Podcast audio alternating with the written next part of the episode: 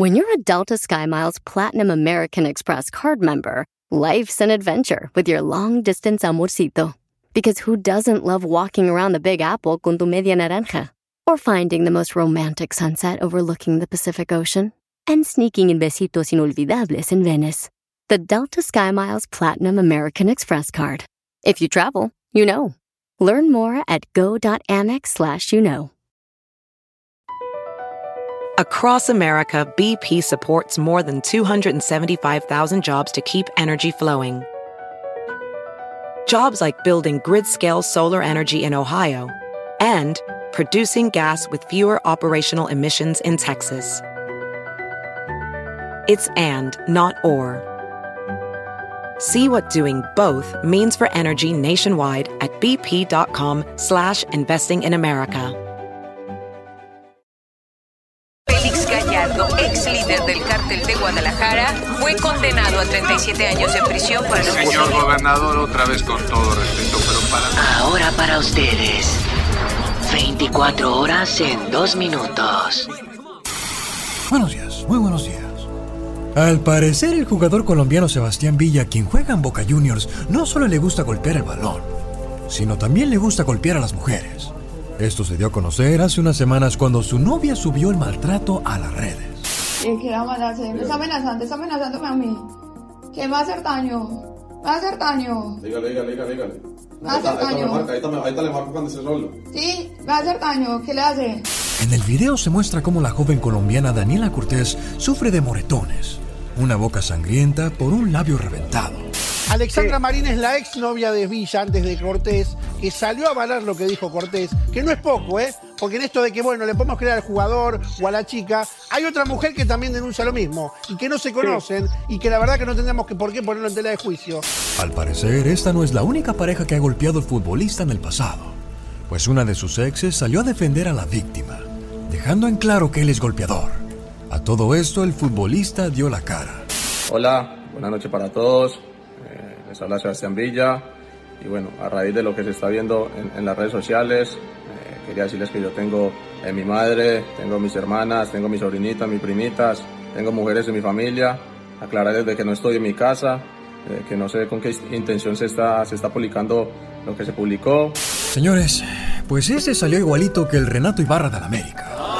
Bueno, aquí conmigo tengo al padrecito que les va a mandar un mensaje a todos ustedes golpeadores de mujeres. Los que me están escuchando, los que andan de verija suelta, mujeriegos, que se emborrachan y golpean a la mujer, apláquense, porque más quisiera tener un chirrión para darles a las nalgas.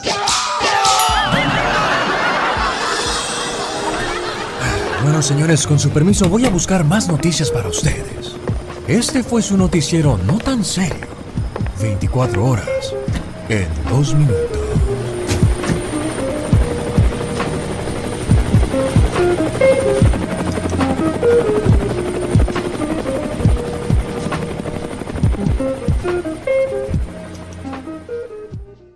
Oiga, señor Andy Valdés, si el charro zacatecano, el señor Antonio Aguilar, viviese, ¿cuántos años estuviera cumpliendo el día de hoy? 102 años, Alex, y bueno, pues imagínate toda una leyenda, don José Pascual Antonio Aguilar Márquez Barraza, quien nace en Villanueva, Zacatecas, Alex, este gran cantante, actor, productor, guionista y cineasta mexicano, su discografía ha sobrepasado los 160 álbumes con ventas de más de 25 millones de copias. Y cómo olvidarnos que él fue el que metió los espectáculos secuestres aquí a los Estados Unidos, Alex, donde venía, traía inclusive a los dobles cinematográficos a que se pelearan ahí, eh, ahora sí que en el escenario, y era una gran, gran espectáculo el que hacía don Antonio Aguilar con toda su familia, y venía Pepe Chiquillo y de Antonio Junior también, Alex. No me espante el sueño si me quieren asustar. No la consoló su dueño, yo la vengo a consolar. Me dice papá, porque la quise y la quiero y no la podré olvidar. Su marido anda diciendo que a traición me ha de matar.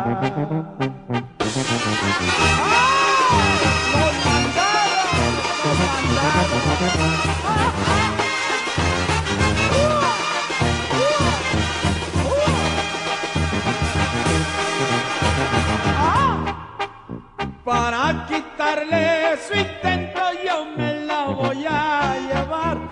pasar la temporada, después se la vuelvo a. Vente negra consentida, recelos no tenga ya. Si yo he de perder la vida, dispuesto Dios lo tendrá. La suerte a los dos nos toca, tú estás solo en mi querer. Tu marido ya no jala, tú vas a ser mi mujer. Aquí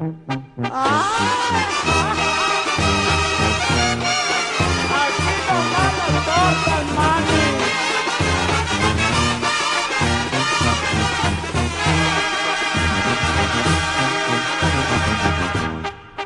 Por una mujer casada me dicen que de morir. Mentiras no me hace nada si ella me quiere seguir.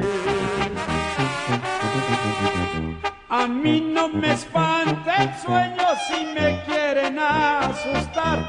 No la consoló su dueño y yo la vengo a consolar. Véngase, mamá. Andy Valdés, en acción.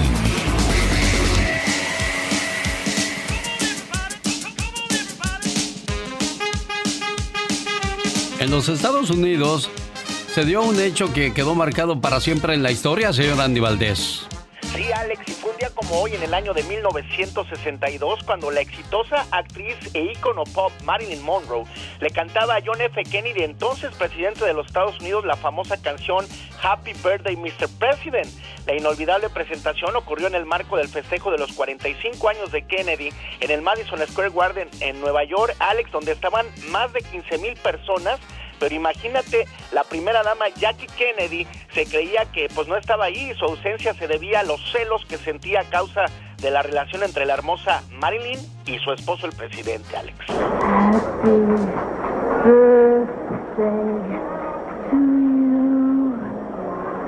Happy birthday Bueno, resulta que el cumpleaños se celebró 10 días antes porque el presidente estaba muy ocupado. Cumplía 45 años, un presidente muy joven y pues por eso andaba con una rubia muy, muy deseada en aquellos días. Siempre se rumoró, pero nunca se confirmó. Pero cuando el río suena, es que agua lleva. ¿Qué pasaba en aquellos días en 1962 cuando se dio este hecho? El cine refleja los cambios sociales.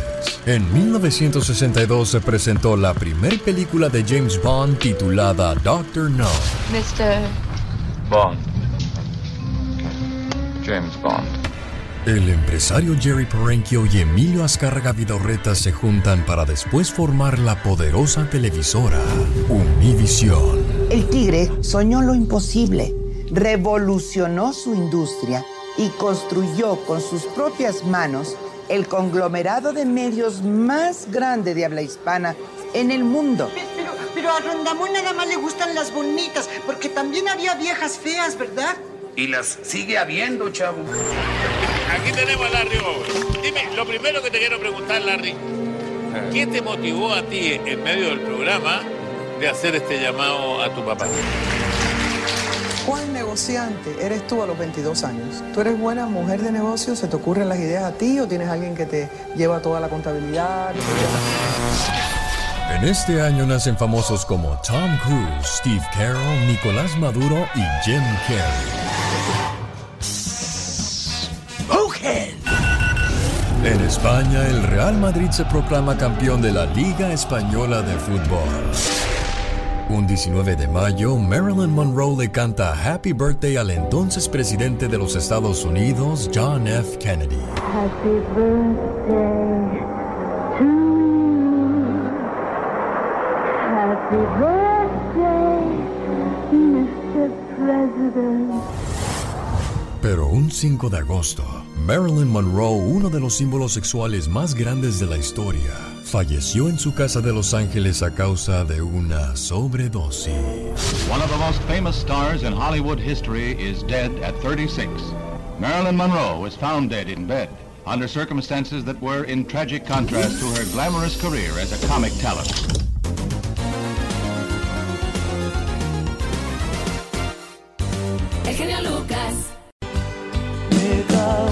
Oigan, qué bonitas canciones de Los Bookies, Diario de Rosales, Michoacán. Por cierto, si hoy estuvieran juntos los Bookies, habría tremendo holgorio, ¿no, señor Andy Valdés?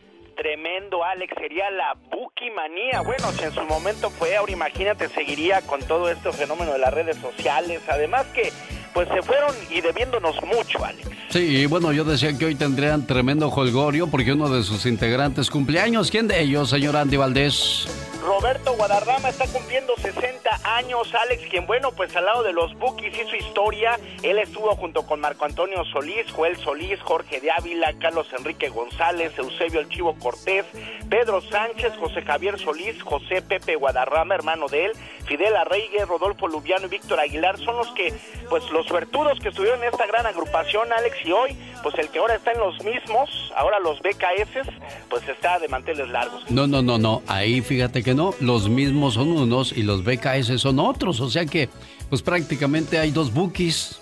Oh, fíjate, yo no sabía eso. Sí, sí, los mismos son unos y los BKS son otros. Pedro y Sánchez canta, Pedro Sánchez canta en el en los mismos y José Javier Solís canta en los BKS. Fíjate. Sí, sí, sí, todo el desgorre que se hizo con esas situaciones. Pero bueno, es la voz de Andy Valdés. La Diva de México. El show presenta. Un día salí de México, pero México nunca salió de mí.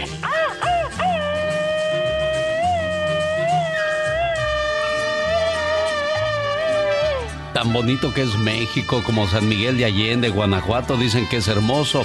Cozumel, allá por Quintana Roo, Guadalajara, Jalisco, Guanajuato, Santiago de Querétaro, Campeche. Hay muchas personas que han ido a Isla Mujeres en Quintana Roo y quedan fascinados.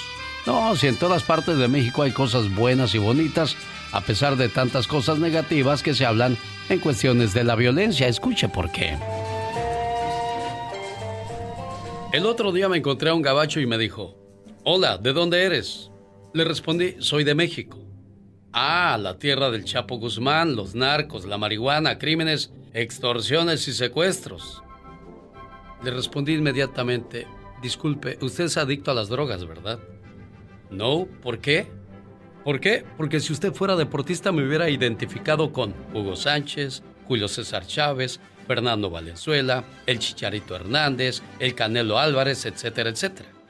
Y si usted fuera culto, me habría preguntado sobre las grandes culturas como los mayas, los aztecas, los olmecas, los chichimecas. Si usted hubiera viajado, me preguntaría por nuestras ruinas arqueológicas, ciudades coloniales o nuestras exuberantes playas.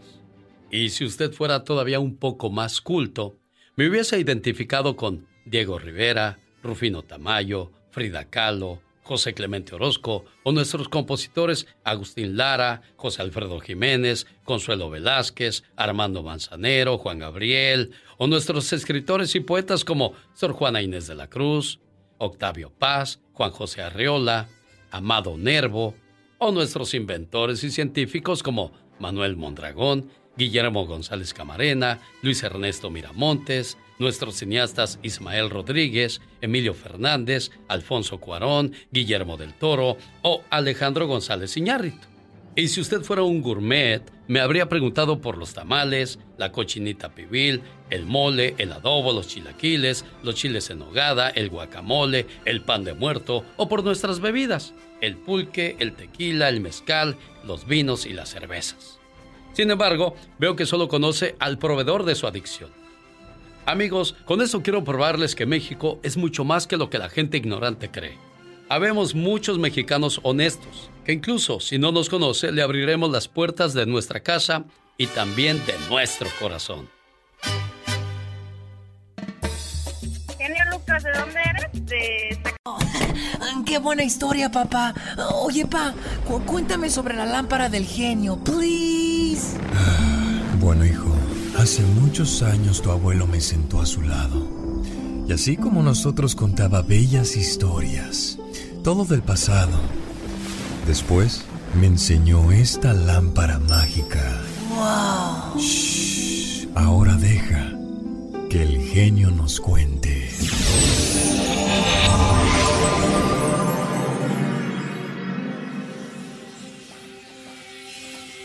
En 1941, en un edificio ubicado en Salamanca 91 de la colonia Roma, en la Ciudad de México, los vecinos comenzaron a tener problemas con el drenaje, por lo que el dueño mandó a traer un plomero y varios albañiles para que destaparan las alcantarillas. En cuanto retiraron el tapón que conectaba las alcantarillas con el drenaje de la ciudad, los obreros se llevaron la sorpresa de su vida. En las tuberías encontraron un tapón conformado de trapos sangrientos, grasa y pedazos de carne putrefacta. Sin embargo, lo que más puso la carne de gallina fue que entre todo el amasijo se encontraba un cráneo de bebé.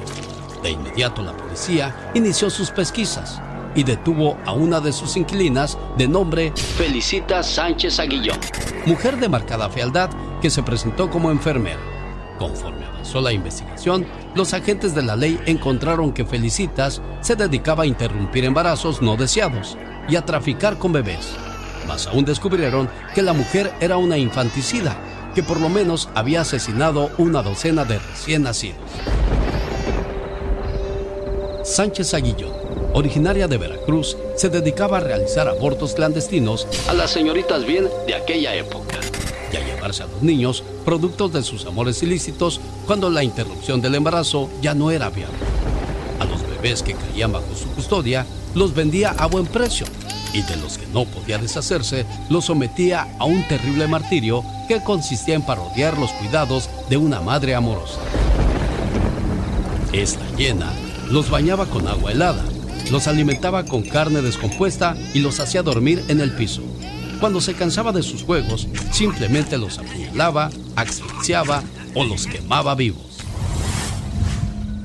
La ogresa de la colonia Roma fue procesada en abril de 1941, únicamente por los delitos de aborto, inhumación ilegal de restos humanos y delitos contra la salud pública, todos cargos que alcanzaban fianza.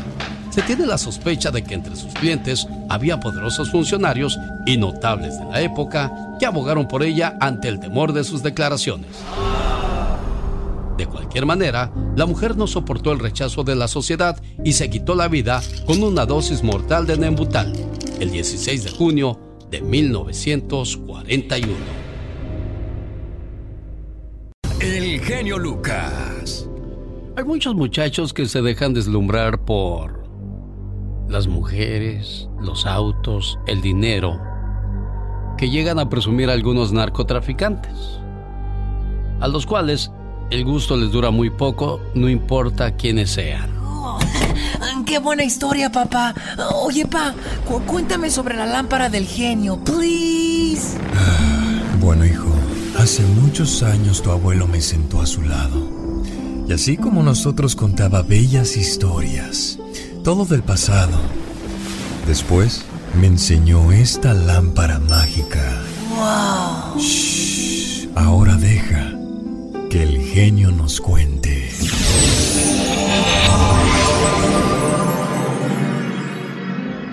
Ahora nos vamos a México, en donde la Barbie está hablando. Edgar Valdés, conocido en el mundo de los narcos como la Barbie, confesó públicamente sus relaciones con los más conocidos y buscados narcotraficantes mexicanos. Mexico is in Washington. Somewhere, a kid from Texas is watching the world from the shadows. How did a Texas high school star become one of the most wanted men in the hemisphere, accused of being behind some of the horrible epidemic of murders across the Mexican border? John Quinones has a cautionary tale of the man they call the Barbie.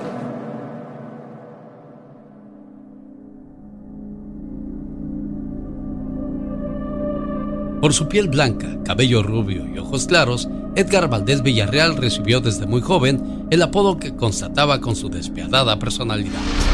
Por apodo soy la Barbie, por los contras muy temido, y por allá en Sinaloa, por los jefes soy muy querido.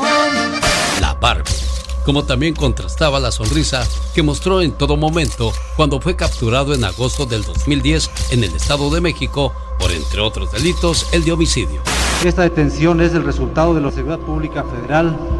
Informa que en el marco de las acciones implementadas por el gobierno federal para combatir el crimen organizado, el lunes 30 de agosto la Policía Federal detuvo a Edgar Valdés Villarreal, alias La Barbie, en el Estado de México.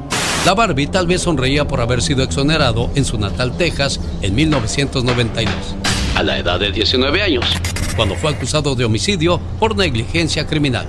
Se le culpaba de haber provocado un accidente automovilístico al circular en sentido contrario a exceso de velocidad, causando la muerte de un profesor de secundaria. O quizás sonreía como jefe de sicarios del cartel de Sinaloa, por haber desatado en el 2004 una ola de cruentos asesinatos en la disputa con el grupo criminal de los Zetas, entonces brazo armado del cartel del Golfo, donde luchaban por el control de plazas clave para el narcotráfico en el norte de México. Esta batalla marcaría el inicio de la sangrienta guerra entre carteles, cuyo saldo ha sido la muerte y desaparición de miles de personas hasta el día de hoy.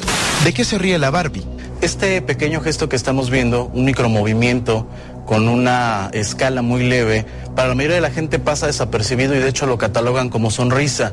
Sin embargo, en todo momento lo que apreciamos es que eh, se ve por esta parte del labio, sobre todo ahí lo tenemos del lado izquierdo, es una expresión asimétrica, ahí la estamos viendo nuevamente. La gente la confunde con una sonrisa de placer sincero, sin embargo, es un indicador de desprecio.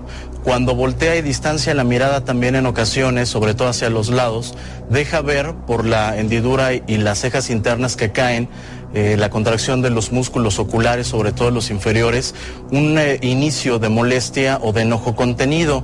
Hay momentos también en donde aprieta ligeramente los labios, cuando humedece también la boca, está buscando contener precisamente las verdaderas emociones, los verdaderos sentimientos. Este es un gesto muy característico en la gente cuando intentamos precisamente contener nuestras emociones.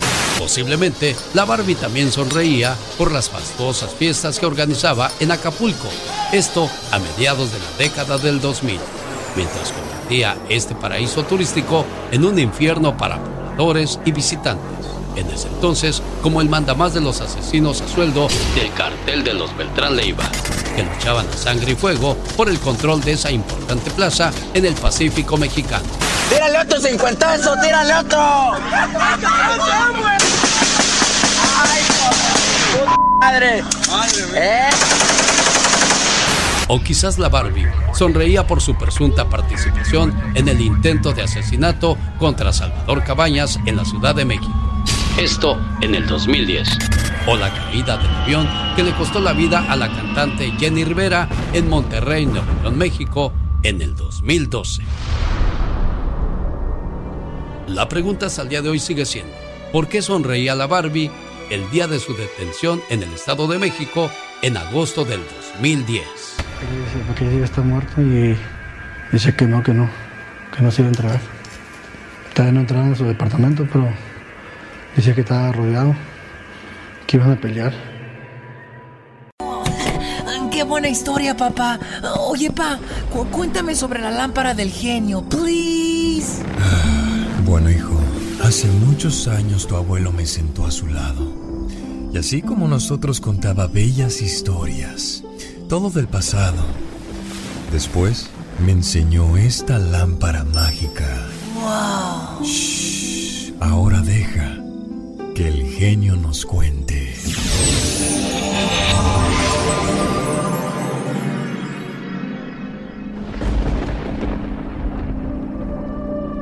El primer asesino en serie apareció en México en 1910.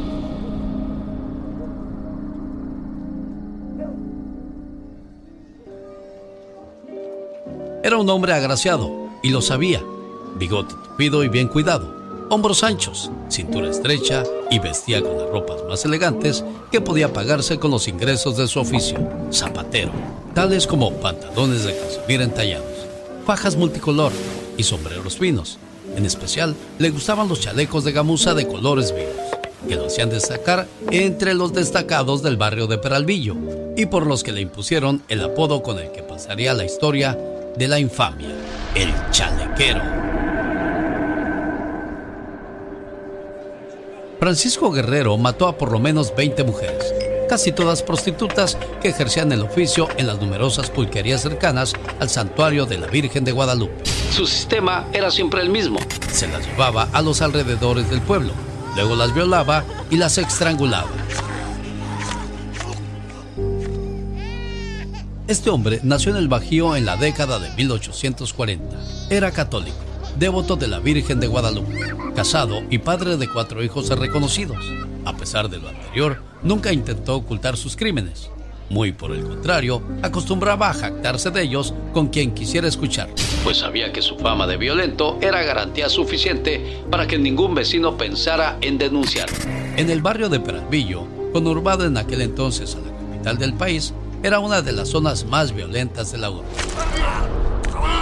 Los asesinatos eran noticia todos los días. Sin embargo, llegó el momento en que la prensa le comenzó a poner un especial interés a lo que pasaba, lo cual ocasionó que la policía abandonara su habitual apatía e iniciara las investigaciones pertinentes.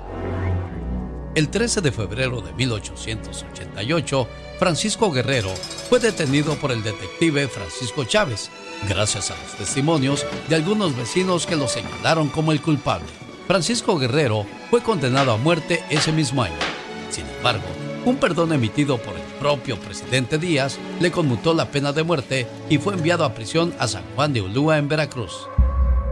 En 1904, debido a un error administrativo, Francisco Guerrero fue liberado y regresó a la Ciudad de México. En ese entonces ya estaba viejo, circunstancias que no le impidió cometer un asesinato más, el de una anciana llamada Antonia, a la que acuchilló en las márgenes del consulado. Fue enviado nuevamente a prisión, pero esta vez al Palacio de Lecumberri, donde murió de tuberculosis en 1910, pocos meses antes del estallido del movimiento que obligaría a renunciar a Porfirio Díaz a la presidencia. Y esta fue la historia del hombre considerado como el primer asesino en serie de México.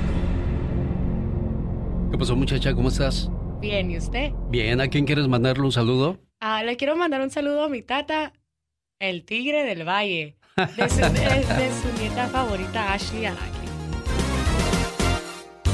El genio Lucas. Jorge Lozano H. En acción, en acción.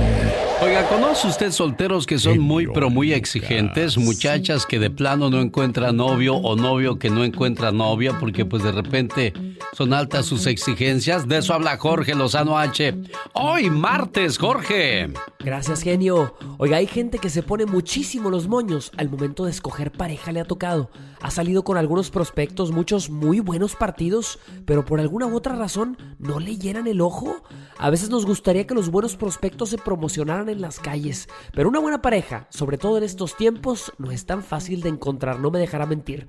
Para todas aquellas personas con alta exigencia cuando se trata de encontrar con quién compartir la vida, de esos que con ninguno se convencen, que a todos les encuentran la pata de palo, el día de hoy le quiero compartir tres características de los solteros excesivamente exigentes. Número uno, son clavados con los detalles. Y no estoy hablando de detalles románticos, bueno fuera, no. Se fijan en todos y cada uno de los detallitos del físico, de la personalidad, del sentido del humor de sus prospectos y difícilmente toleran imperfecciones. Es que todo está bien, comadre, pero no me gusta su nariz, no me gusta. Es que se ríe bien feo, como que se le atora algo. Dele oportunidad a la gente de mostrarse como son y no seamos tan rápidos para juzgar. De las personas imperfectas se forman las relaciones más auténticas. Número 2. Tienen expectativas irreales. Tienen a un prototipo de persona grabado en su mente y si no llega exactamente como lo han idealizado, no es buena suficiente.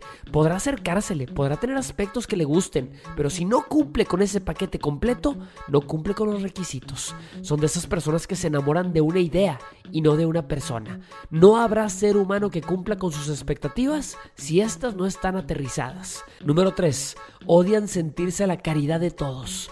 Todo mundo les anda buscando pareja. A donde quiera que van, les quieren presentar a una sobrina, que al amigo, que al vecino, se la viven recomendándoles buenos partidos. Son de esos con los que llegan las tías para preguntarle, ¿y por qué no tienes novio todavía, mijita? Tan guapa.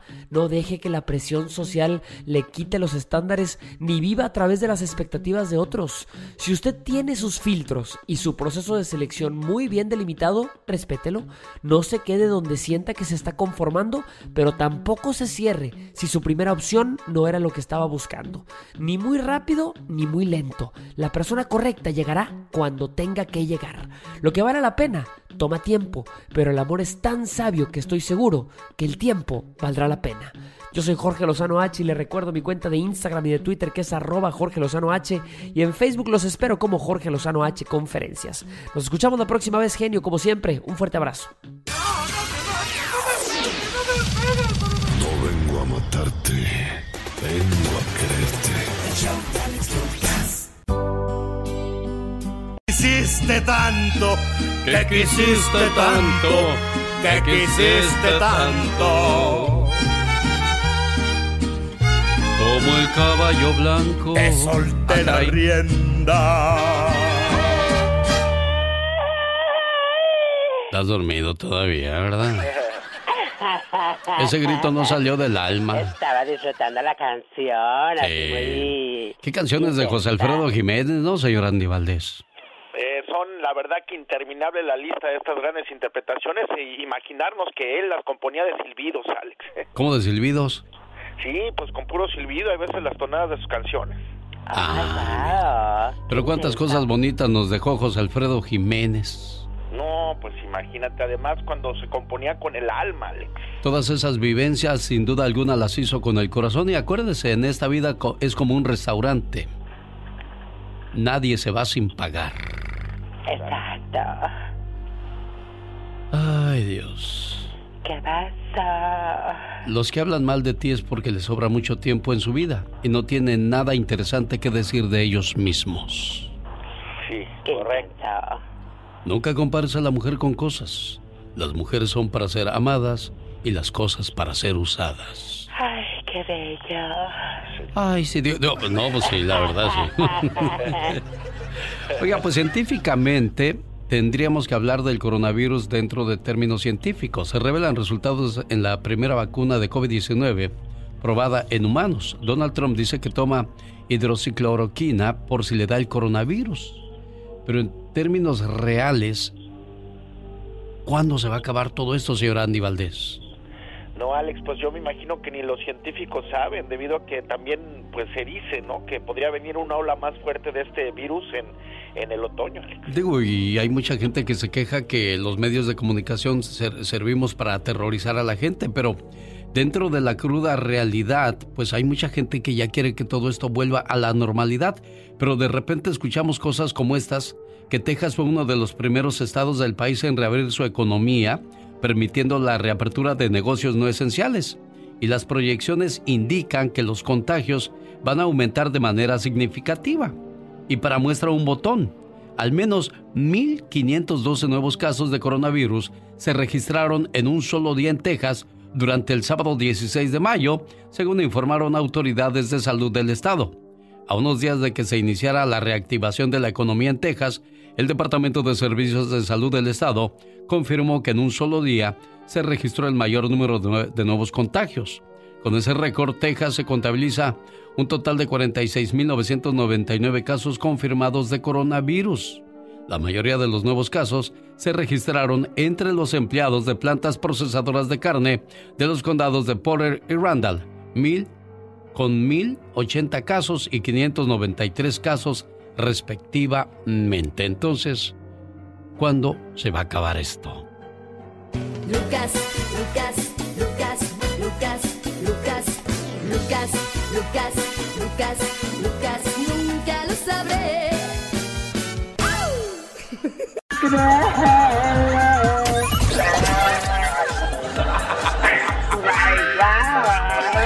Oh my, oh my, oh my, wow.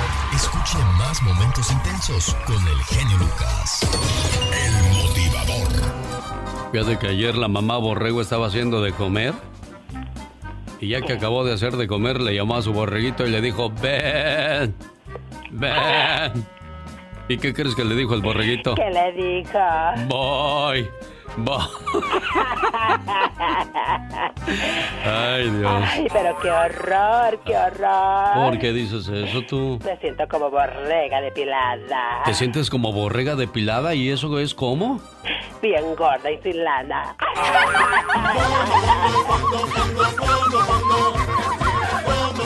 Un, dos, tres, cuatro. Señoras y señores, niños y niñas, atrás de la raya porque va a brincar la borrega pelona y des... ¿Y cómo dijiste? ¿Gorda y pelada?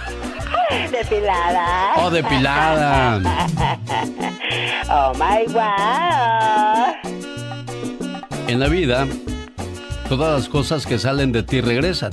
Así es que no te preocupes por lo que vas a recibir, sino por lo que estás dando. El inteligente hace todo por ganar la guerra. El sabio la evita. Ay, qué hermoso.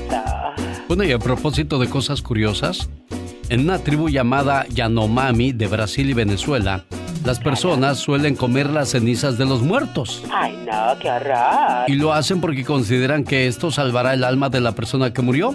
Y todos los familiares participan comiendo una parte de las cenizas. Ay, cielo. Así como comer pinole entonces tú. Qué bárbaro. Ay, no, qué horror. Dios santo, pero ¿cómo pueden hacer eso? El dicho de los Yanomami ha de ser, no puedes chiflar y comer cenizas.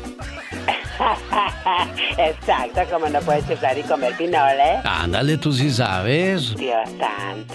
Vaya un saludo para la gente de Oaxaca. Dicen que hacen un atole muy sabroso de pinoles. Saludos para la gente de, del DF. Allá por Xochimilco es donde más se vende este sabroso polvo, el pinole. Riquísimo por ciento, la verdad que sí. Bueno, señoras y señores, grito ametralladora de La Chica Sexy.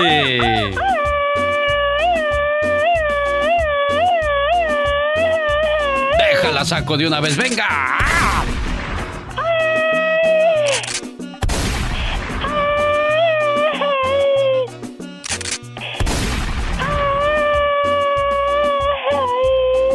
Tú te crees mucho ya por esos gritos, ¿verdad?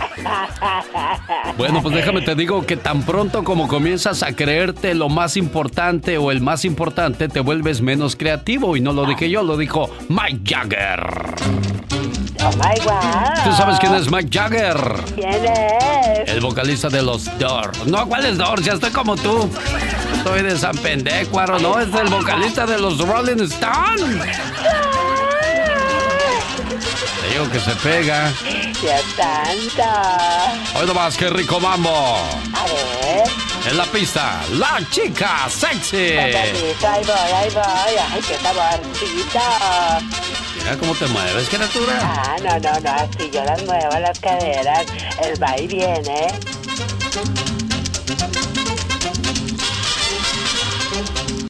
La Diva de México. El show presenta. Circo, maroma y teatro de los famosos. Con la máxima figura de la radio. La Diva de México. El show. Hola de nuevo, genio Lucas, aquí en bastante cállense que les traigo el chismazo. ¿Qué pasó, Diva? Ya sabes que ahorita está el pleito a todo lo que da de Frida Sofía, de que Alejandra y que no sé qué. Sí. Silvia desde el elevador, como les dije hace rato, que. Alejandra Guzmán le puso un elevador a Silvia en su casa. Pues en Rica, como son ricas, ellas no regalan ollas eh, express ni baterías de cocina, ellas eh, en elevador. Pa' mamá le regala el elevador. Pues Silvia Pinal le manda un consejo a su nietecita, doña eh, eh, Silvia, dice, a ver, Frida Sofía, te mando este mensaje. Estoy muy preocupada por el proceder de, de- de Frida. Son cosas muy desagradables. Qué pena. No quiero meterme en ese enredijo, así lo dijo. El papá y la mamá son para toda la vida. Pues es que mira, lo está diciendo una, una, una mujer, una mujer de casi 90 años que tiene todas las experiencias del mundo. Y eso es lo que debe de, de- de procurar Frida. ¿Qué ha de decir doña Silvia? No, hombre, esto no es nada. ¿Qué, qué te andas preocupando? El papá y la mamá son para toda la vida. Fíjate que ayer hice un programa muy bonito en el show que, que tengo en las tardes. Sí, Diva. Que, que sale tanto en Estados Unidos como en México. Y hablé de eso. De cómo quieres que te recuerden tus hijos. O tú, como papá, cómo quieres que te recuerden. Me habló un señor de, él es de Puruándiro. Vive aquí, en el norte, en, en el estado de Idaho. Y me dice, Diva, mi papá se fue hace 18 años, ahí en Puruándiro, y parece que fue ayer. Duro, fuerte. Su mamá de casi 100 años seguía manejando tractor. No, Visiten mi canal de YouTube para que escuchen todas estas historias o mis podcasts. Búscame como la diva de México.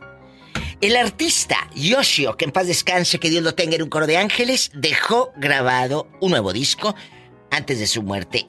Que lo saquen pronto, yo lo voy a comprar. Yo lo voy a descargar ya. Doña Marcela Hernández, su viuda, dice que el disco se va a lanzar como un homenaje, por supuesto. Cristal, este, eh, la vi en, en Telefórmula el, el sábado en la noche, vía telefónica. Está muy dolida, muy, muy dolida. Eh, estuvo en el programa de, de, Los Arroyo, de, de, estos muchachos de- del restaurante Arroyo, que tienen un programa en Radio Fórmula y Telefórmula. No sabes qué, qué triste. Cristal trabajó mucho con Yoshio. Ay, Dios mío, cómo la vida es tan frágil, chicos. Pues que Danilo Carrera, en otra información más mundana, Danilo Carrera se nos casa con Michelle Renaud. Ya andan viendo que nomás pasa el coronavirus. Se quiere casar. Ay, es que, eh, mira, Danilo Carrera, eh, él debería de, de hacer la serie de Andrés García. Así te la pongo. Está guapísimo, se parece a Andrés cuando era joven. Eh, eh, está idéntico. Y aparte ese cuerpazo. Diva, Ay, golosa. Esas culebra el piso y... Ya va. Tras, tras, tras. Al rato vengo. Mira qué guapo es. Diva, ya. ¿A poco? ¿Tanto así? Pues claro, bruta, que no lo estás viendo. Al rato regresamos, chicos. Besos, Luca. Adiós, Diva. Señoras y señores, en el Ya Basta regresa la Diva de México, Manuel Jaramillo. Ahora haremos la llamada a esa persona especial en tu vida, Lourdes Gutiérrez Vargas. Ya no sé qué hacer. Maroma y teatro de los famosos. Con la máxima figura de la radio, la diva de México. El show. Como siempre, guapísima y de mucho, pero mucho dinero, la Diva de México. Hola, buenos días, Alex. Buenos días, Lucas, ¿Cómo Diva. está? Muy bien, gracias. Pues con la novedad de que Alejandra Guzmán le regaló un elevador a su mami, doña Silvia Pinal. Ah, Por mire. supuesto. Eh, allá en la colonia pobre tú le regalas a tu mamá, pues, eh, eh, los escalones, eh, la andadera, la sillita de rueda para que no batalle. Le regalas... No, ella dijo, para que mi mamá no batalle, Enrica, A lo un grande. elevador. Imagínate, colocaron, haga de cuenta, genio, un elevador dentro de la casa de Silvia Pinal Sí. para facilitar la movilidad de, de, de doña Silvia, ícono, leyenda, diva. Está muy bien cuidada. Y Alejandra, al poner este elevador, pues eh, doña Silvia no batalla para que ay, voy al- a- allá al cuarto. Sí. Que como son ricas. Claro, por supuesto. Oiga, Diva, y eso habla muy bien de Alejandra Guzmán, que su hija Frida Sofía la ha querido dejar mal parada, haciéndola, pues, ver como una mala madre, pero ahí demuestra que es buena hija, ¿no, Diva? ¿Verdad? Ellas pueden darse ese lujo. Sí. ¿Verdad, amigas? Buena idea. Ya no regales ollas. Ya no le regales a tu mamá ollas ni vaporeras. Regálale un elevador. ¿Sas? Culebra. A lo grande. Pues es que doña Silvia ya está grande. Ay, pobrecita. Oye, esta noticia a mí me impactó mucho porque falleció mi amiga, gran actriz, leyenda, doña Pilar Pelicer. Ay, falleció de coronavirus. Cállate si déjame contarte que su hija Ariane eh, rompió el silencio. Entró al hospital porque tuvo un derrame cerebral. Bueno, le hicieron exámenes y lo que tú quieras. Dijeron eh, derrame cerebral, no es coronavirus. La pusieron en un cuarto. El examen del coronavirus se tarda tres días. Cuando ya salieron los resultados, pues anda vete. Que sí era coronavirus, muchachos. Nos quedamos helados. Porque llevaba dos meses encerrada. Solo la saqué ah, hace ocho días porque tenía una infección intestinal. La llevé al médico y ahí fue donde pudo agarrar eh, el coronavirus. Así que por favor, a sus viejitos, dice la hija, así dice, a sus viejitos, cuídenlos. Si están enfermitos, apapáchenlos en casa. Si tienen la posibilidad. pues que vaya el doctor a verlos a ustedes. Esto pues eh, en México. Aquí en Estados Unidos pues anda vete, ¿verdad? Tenemos que esperar. ¿Qué, qué va a pasar con todo esto? Pero... ¡Qué fuerte! Doña Pilar Pelicer de coronavirus. Lo confirma su hija ayer en la tarde. Oye, y otro que tiene que sospechas de coronavirus es Julio Preciado. Aquí nomás te digo en confianza. Aquí en confianza. Pero dice que no, Diva. Que el artista comenzó a. que no, que no respiraba, que la dificultad para respirar y que lo que tú quieras. Lo llevaron rápido en rico, en hospital y todo a Guadalajara, en hospital de ricos. Ya está en su casa, en Mazatlán, pero eh, que traían sospechas de que era coronavirus. Oiga, Diva, pero a pesar de que tenga mucho dinero Julio Preciado, pues ha caído varias veces al hospital y caer al hospital no es cosa de 5 o 10 dólares, ¿eh? Ya no hay diabéticos, ¿eh? Ya no hay diabéticos, ya no hay nada. Ahora todo coronavirus. Sí, sí es cierto. ¿Qué? Es que eh, se está expandiendo. ¿Qué será? Pues dicen que hay que cuidarse porque hay ciudades como Monterrey y Guadalajara que no están acatando las órdenes y están abriendo lugares y todo como, ay, sí, pásenle. Aguas, porque esas ciudades son las que pueden despuntar y, y- e infectarse más. Sí, Eso es eso sí, es cierto. Diva. Al rato vengo. Aquí Soy la la Diva esperamos, de ¿eh? México madrugando. Aquí con Alex el genio Lucas. La Diva de México, ladivashow.com. Oiga, señor Andy Valdés, si el charro zacatecano, el señor Antonio Aguilar, viviese, ¿cuántos años estuviera cumpliendo el día de hoy? 102 años, Alex, y bueno, pues imagínate, toda una de leyenda, don José Pascual Antonio Aguilar Márquez Barraza, que nace en Villanueva, Zacatecas, Alex, este gran cantante, actor, productor, guionista y cineasta mexicano. Los errores que cometemos los humanos se pagan con el ya basta. Solo con el genio Lucas. Diva, Satanás estaba comiendo uno de tus aretes y ya se lo saqué. Todos los personajes, su Pola y su Satanás, A Diva. ver, eh, esos aretes, bruta, son comestibles. Los compré en el sex shop.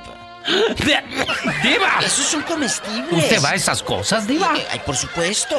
¿Por qué esas cosas? Hay que ir al sex shop en pareja. Bueno, ahorita no porque están cerrados. Pero hay unos, hay unos eh, eh, eh, bikinis comestibles, amiga. Te los pones y mira a tu marido. Ay, diva. De veras. Háganlo, porque luego está muy aburrida la relación en pareja. Hagan cosas diferentes, luego por eso las dejan. Bueno, y a propósito de amores, escuche la historia del tema del día de hoy. Mande. Se enamoró de un cura y le dejó un mensaje en la puerta. Te amo, eso no es pecado. Una mujer obsesionada de amor por un cura se metió dentro del predio de la iglesia y le dejó el mensaje al sacerdote que se hizo viral. ¿Cuántas mujeres no habrán hecho lo mismo con varios padres y algunos padres, sacerdotes, curas, han dejado el oficio diva? Yo conozco a alguien. ¿De veras, diva? ya- bueno, ¿En- ya murieron Monterrey? los dos. No, en mi familia. ¿Oh, de veras, diva? Claro. ¿Qué pasó? Pues nada, una tía se enamoró de un sacerdote, se casó, el sacerdote dejó de ser... Los hábitos. Sacerdote, sí, claro, te estoy hablando de los años 40, hace muchos años. Y ya murieron los dos. Y él dijo, ¿sabes qué? Eh, pidió perdón a la iglesia y lo que tú quieras. Yo no sé mucho, pero me contaron que eh, dejó de ser sacerdote. Y, y- y esta tía se casa con el sacerdote. Pero es mejor eso que andar ahí A escondidas. en- escondidas, Totalmente. engañando a la gente, Diva. Totalmente. Pero ahí te das cuenta de que hay algo que se llama lealtad. El cura, o ex cura, dijo, ¿sabes qué? Yo no voy a jugar a las escondidas con esta señora, ni la voy a. ni, ni- la voy a tomar en serio. Y él prefirió dejar. eh, eh, eh, pues eh, ser de ser sacerdote y se casó. En medio de la cuarentena, cuando la mayor parte de la gente intenta quedarse en sus casas y salir solo en casos excepcionales, los vecinos del barrio de La Loma, en la ciudad de Salta, quedaron sorprendidos luego de que una mujer se acercara a una iglesia y le dejara esta confesión de amor al cura. Lo curioso del cartel que fue publicado eh, a través del periódico que informó que la mujer que fue identificada y quedó detenida por ingresar en propiedad privada de la iglesia, aunque luego fue liberada.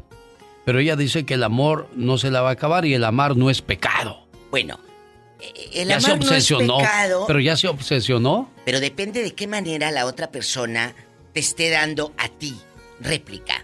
Tú no puedes ir dejando recados por todos lados y a fuerza quieras que esa persona te ame. Sí. Seas sacerdote, seas mecánico, seas lo que sea. Imagínate, él está comprometido, eh, eh, él tiene ese amor. Tú no sabes la historia de ese sacerdote para llegar hasta ahí. Cuéntenos, usted conoce en el pueblo. Yo sé de muchas historias, muchas, de, de sacerdotes que se meten con señoras en los pueblos. Muchas. Pero. Pe- Pero, ah, como fregados que no. Sí, diva. ah, claro. Pero hay, hay este sacerdotes que, que guardan el respeto y, y le aclaran a la señora o a la mujer que ellos Que no, no. están ahí para eso. Pero si usted ha tenido este amor prohibido, este amor, eh, eh, pues por debajo del agua, amor entre las sombras con el sacerdote del pueblo, márquenos aquí a la difusora. Amor entre las sombras, 1877-354-3646. Que no le dé vergüenza. Eh, cuéntenos, a usted le platicaron, conoce a alguien, o usted es la mala del cuento. Bueno, ¿quién habla? ah, Pola, tenemos ya llamada. ¿En qué línea, niña? ¿Tenemos llamada, Pola? Sí, por la línea 18. Es Arturo. Arturo.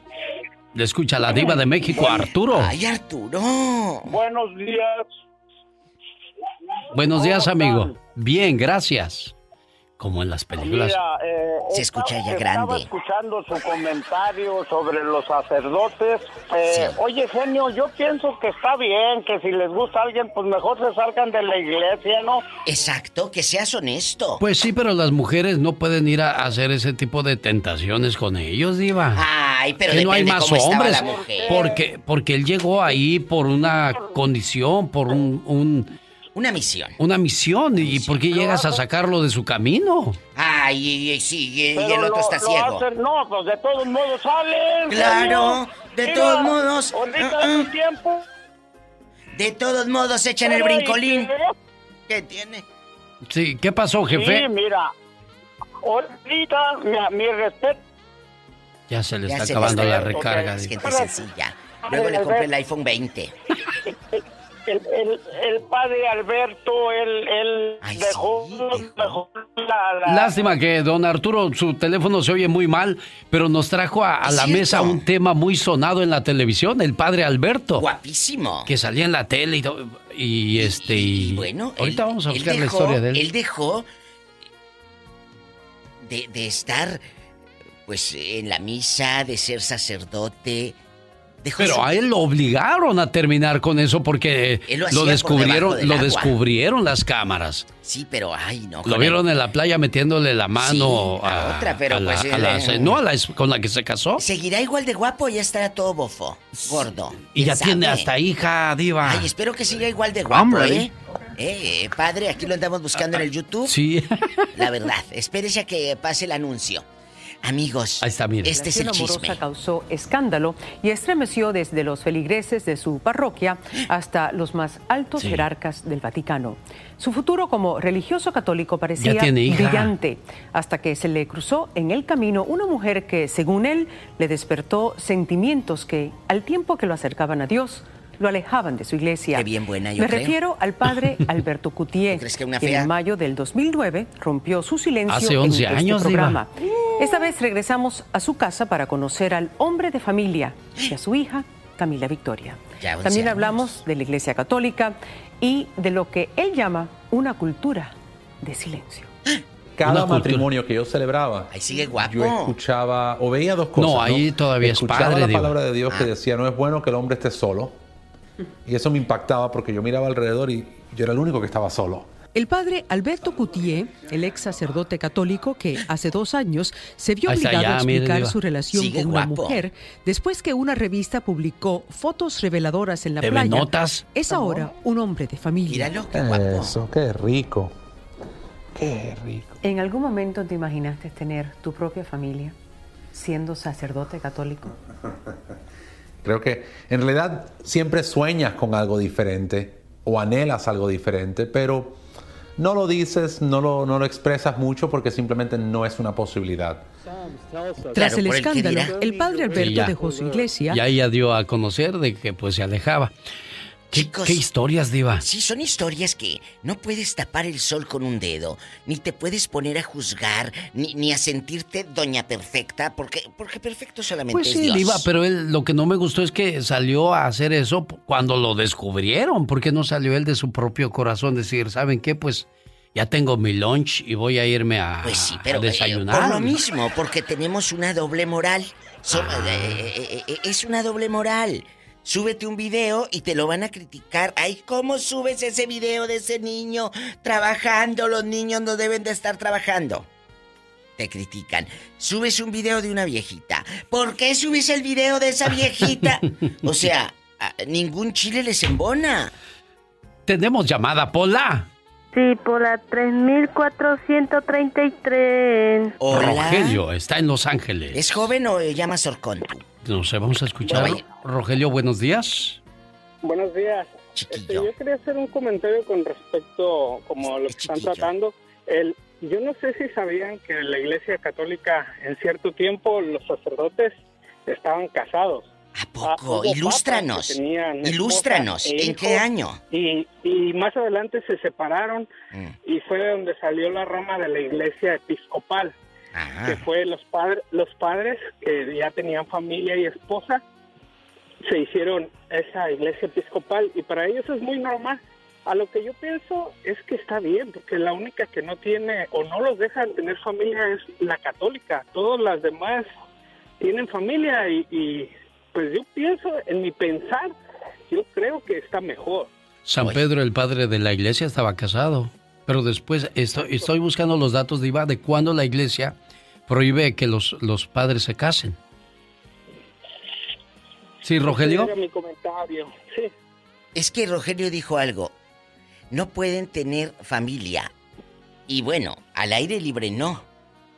Pero ¿tú crees que no han de tener por acá por debajo del agua? Sí, pues desgraciadamente ya ve el padre Maciel cómo salió con Tejes o lo de las, las novias que haya Ay, ay, tenido, hay los lugares a donde se haya ido, los, los niños. ¿Qué, qué culpa tienen los niños? Cosas ruines. De eso, eso no se vale, Diva, no hay justificación alguna. no. Eso, eso sí. Chicos, si van llegando, estamos hablando de los amores prohibidos. Allí en el pueblo le contaron a usted de que su tía o de que su madrina se iba allá atrásito de la iglesia con el padre. ¡Ay, diva! Cuéntenos. ¡Tenemos llamada. Pola!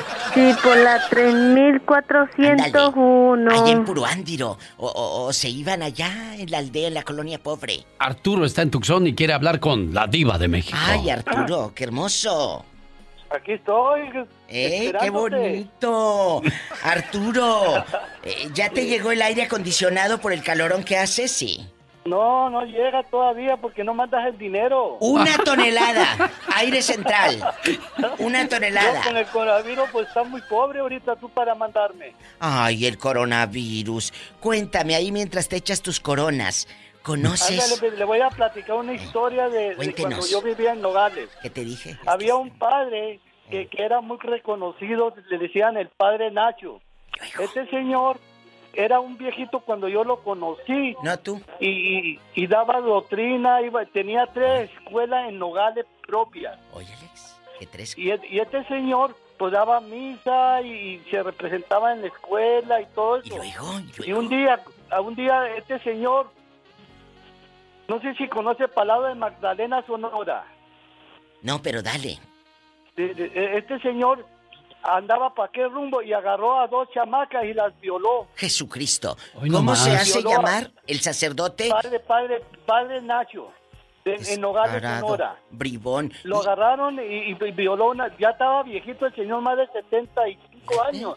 Y abusó de dos chamacas. Y luego lo, buscaron y lo mataron al amigo allá. Hoy, a puros golpes lo mataron ahí en el pueblo. Bueno, también se anda Bueno, haciendo cosas malas, pues Lo agarraron y lo mataron al amigo. Se oyó en, en las noticias que lo mataron porque había violado a dos niñas. Y era un padre muy reconocido por muchos años ahí en Nogales. Y en Magdalena, Sonora, lo mataron.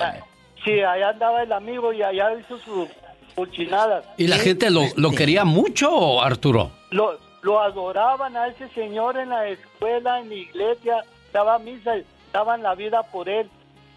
Por este Ah. señor era un, un hombre muy reconocido, y lo adoraban. Miren nada más Más o y menos cuando menos pensó la cosa, que salió en la noticia que, que violó a dos chamacas por allá, se las llevó y, y luego, luego se oyó que, que lo mataron a este señor padre. Caras vemos, corazones e intenciones no sabemos, Diva de México. Totalmente, Vigenio. Un saludo a la gente de Sonora. Ay, ay, para echarnos un bacanora así, bien rico. Tenemos llamada Pola. Por la 20. José está en Fresno, California. Allá me aman. ¿Eh? Mujeres que han tentado a los sacerdotes a dejar su camino del amor a Dios. ¿Y por qué no al revés? ¿Por qué sacerdotes que han tentado a las mujeres? No nada más las mujeres, Alex. Pero... No, no, no, no, no. El padre también tiene ojos y también tiene acá paquete. Ay, no, bueno. Alex, eh, puede ser que el padre tiente también a la Eso señora. sí, bueno, José de Fresno, buenos días, sí, porque les cuentan sus cosas y ahí se aprovechan. ¿eh? No había yo pensado eso, fíjese, Ay, sí, Diva. aquí me hinco, sí, ahorita. Y luego... ¿Tenemos llamada? Sí, José de Fresno. Ah, buenos días. Buenos días, José. No, este ya. Ah, mire, yo tengo una historia que pasó por allá en mi rancho en México. ¿Cómo se llama el rancho? Ah. Y aquí no sale. ¿Mandé? ¿Cómo se llama el rancho, buen hombre? Somos amigos. El, el- Cuéntenos. el rancho se llama El Saúl de Villaseñor, Guanajuato. No, sí, en Guanajuato Eh, no pasa nada más. Ahí, ahí, cuando yo tenía unos ocho años, íbamos al catecismo.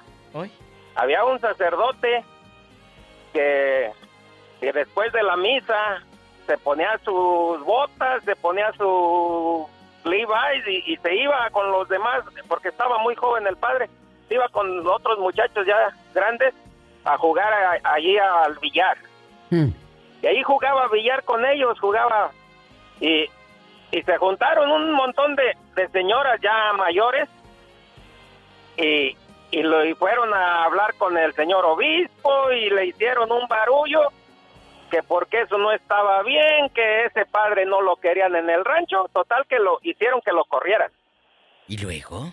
Mandaron otro padre, también muy joven, se llamaba el padre Antonio. Oh, a ese lo adoraban porque ah, juntaba a las muchachas y hizo un grupo que las eh, que las niñas de no sé quién y total que andaba con puras chavalas de él y la adoraban allí las señoras allí en el rancho. ¿Y luego? Pues para no hacerla tan larga, al ratito resultaron dos hijos de ese padre. Que te dije que por debajo del agua. Ay, padres, no hagan eso, por favor. Dos chavalos eh, nacieron Eh. y a ese pues lo tuvieron que sacar de ahí porque después ya, pues, ya, ya se les descubrió todo y lo querían matar. ¿En dónde fue eso? Pero- Ay, yo preguntando esas cosas. en Eh, bueno, gracias. pues, eh, ahorita ya son hombres, ya pues, eh, ahí, vive, ahí, viven, yo, yo sé que viven, los conozco. Pues, De seguro les han de decir los hijos del pecado. Los hijos del pecado. Oye, ¿y qué fue de ese eh, padrecito que andaba pero bien cargado? Diva. ¿Qué fue? dicen los hijos del padre cuando se, se refieren a ellos. Ah, pues los hijos del padre. Sí, pero ¿qué fue del padre? Ya se murió. El, el padre no, ya no supimos de él, Diva, pues le digo que, que lo tuvieron que sacar de ahí, la- se fue huyendo y ya no supimos para dónde le dio. Son, son los hijos santos, entonces dejó los hijos santos. Ay, sí, Se ¿de dónde? Seguramente. Tenemos llamada, Pola. Por la 9015. Estamos en vivo, querido público. Son las 9.40 hora pacífico. Está Huicho en Oxnard, California. Huicho, le escucha la diva de México. Y el genio Lucas. Hola, Huicho. Hola, ¿cuál Oxnard? Estoy en Corona, Oxnard está Teresa. Oh.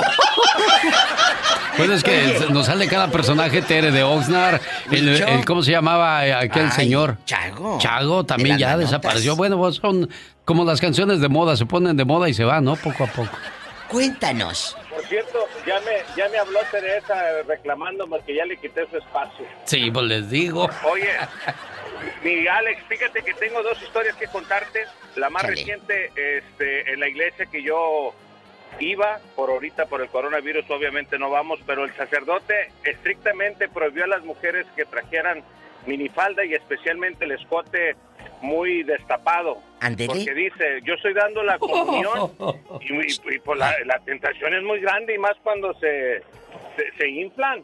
A ver, imagínese, se ¿le cae la veía las hostia y después ¿qué hago? ¿Boobies así? Claro, se te cae la hostia ahí en medio del brasier. ¿Y la otra cuál es? La otra es de que tenía un tío que tuvo un hijo y era señor cura. Y otro, un padrino que colgó la sotana y se fue y, hizo su familia. Y oye, ¿y dónde pasó esto? Tú de aquí no sales. Bueno, no, no, no, pues claro que no salgo. Este, ¿cuál historia quieres que te diga? La de la sotana, el que colgó la sotana. Diva. Ah, en Tecomán, Colima. En Tecomán, Colima. Y yo le pregunté a mi padre, oye padre, ¿cómo es posible? A mi papá le dije, papá, ¿cómo es posible que muchos sacerdotes están colgando la sotana. Dijo, ¿sabes qué? Lo que pasa es que la gente era muy pobre y prefería irse al seminario porque ahí les daban de comer y no tenían que, ah, trabajar. Entonces no entraban por, por amor a Dios, sino por amor a la comida. Y a la necesidad de pues, estudiar. Sí, también. caray. Muchas gracias. Dice José Emilio García, yo viví un caso con un padre que tenía gustos diferentes. Lo dijo de otra manera, pero yo lo, pongo así, José Emilio García. Pero ¿por qué no mandó el teléfono para platicar con él, hombre? Lo dejó nomás así. Pero ¿por ¿cuál es la nota que le pasó Laura que nos ah, impactó? No, no, no puedo ah, leerla, Diva. es lo que me puso. no, no, no puede leerla tampoco usted, Diva. Pues que era un padre que salió gay. Así. pero, pero márcanos, dinos, ¿cómo supiste tú? Tenemos llamada, Pola. Sí, Pola. Tres mil. Cuéntanos. Mauricio, le escucha la diva de México. Ay, Mauricio, tiene voz como... Ay, mi diva. Hola. ¿Voz de hombre rico? No, tiene voz como de las películas del oeste. Mande, Mauricio. ¿Crees que es más fácil hablarle a Trump que a ustedes? ¿Por qué, Mauricio? Pues de plano tan llenos de llamadas, tan benditos. Benditos sea Dios y Mauricio. Siempre. La diva viene con sus diez mil líneas y las ponemos hasta el tope. La, línea, la línea pues ya, oh, ya, ni le digo mi genio. Ay, Mauricio el de los mecánicos. Cuéntanos, allá en tu pueblo, allá en, Morelia, Michoacán. Sí, sí, genio, sí, digo, este... Y, mira, lo que hacen los padres... ¿Qué? Ya con gente mayor si, si, si les gusta esto, si les gusta lo otro, lo, está bien, porque son gente, no, no son dioses. Por eso. son gente. Pero tú conoces a alguien, Mauricio, que lo haya vivido de cerca? No, ¿cómo no, Diva? ¿A quién? No, de aquí no y este, lo que no se vale es que se metan con niños. Ah, no, eso no. eso no. no. Ahí sí no. Eso no. Ahí sí no. ¿Eh? ¿A quién vivís, a quién viviste y conociste que se fue con el padre Jullida o que se metía allá en el cuartito? No, ahí, en las lomas de Guañegareo, Diva, ahí en Morelia. ¿A quién? ¿Eh? ¿A quién? Le rechinaba el catre. Diva. Sí, sí, sí, sí. No, pues es que nos traen abonos, Mauricio, la historia. Cuéntela al contado, Mauricio. Rápido, hablas así bien lento. Rápido, de gilo. No, no, así pues, para no hacerle larga. Mm. No, de veras, se la llevó, se la llevó a la muchacha. ¿A dónde? Dijo ahí. ¿A dónde? No, no, ¿A dónde? ¿A dónde, fregados? Ahí dejó, el templo, ahí dejó todo. Ah, que se fue. Oh, se fue de ¿Te acuerdas Genio Lucas en los ochentas? Sí. El, el marquís, el era marquís. Claro. Sí, de los, de los que usaban los, los agentes de, de la... ¿Y los Almada en las películas? ¿eh? Sí, los... No, se le traía uno nuevecito. ¿Y a poco en el, marquís? Y, y, la, y la muchacha, y ya no amaneció. Sí. ¿Y el padre pues, tampoco? Iba a amanecer y estaba bien bonita. Estaba, bonita. ¿Por qué estaba bonita, Mauricio? ¿Cómo? ¿Estaba bonita? Una jovencita de unos 16 años. Oh, no, El... A una Barbie, pues. ¿Como, como a quién de las artistas se parecía Mauricio? ¿A Eisa González o a quién? Como Eisa, así, así, del, como Meche Carreño. Ay, qué hermosa mi Meche Carreño. ¿Y, ¿Y el padre era guapo, Mauricio? Era un pinche panzón el güey. ¡Cállate! Señoras ¡Mauricio! ¡Estás al aire! Señoras y señores, fue la sección de La Diva de México. Y el genio Lucas. Momentos de la historia. Con Andy Valdés. La historia de una canción. Un saludo para la gente de Guadalajara, Jalisco, la tierra del mariachi, donde nació el son de la negra. Señor Andy Valdés, lo escuchamos. El son de la negra es un son jalisciense que ha llevado la música de mariachi a todos los rincones del mundo y generalmente abre el repertorio de cualquier agrupación de mariachis que se respete. El arreglo tradicional es de Blas Galindo y aunque muchos podrían pensar que la canción está dedicada a una morena de ojos tapatíos, en realidad está inspirada en una locomotora Incluso el ritmo inicial hace referencia a un tren en aceleración. La versión clásica es del mariachi Vargas de Tecalitlán, famoso por sus distintas versiones, en particular la del mariachi fue popularizada en el mundo luego de que el compositor Blas Galindo de Jalisco en 1940 la incluyera en su obra para orquestas de cámara, Sones de Mariachi. La pieza fue representada por primera vez en el programa de música mexicana del Museo de Arte Moderno de Nueva York, aunque según el historiólogo Jesús Jauregui, durante sus historias se le han realizado modificaciones y arreglos que difícilmente le atribuyen a un solo autor o época. Asimismo, ha llegado a convertirse en representativa del folclore mexicano, el son de la negra.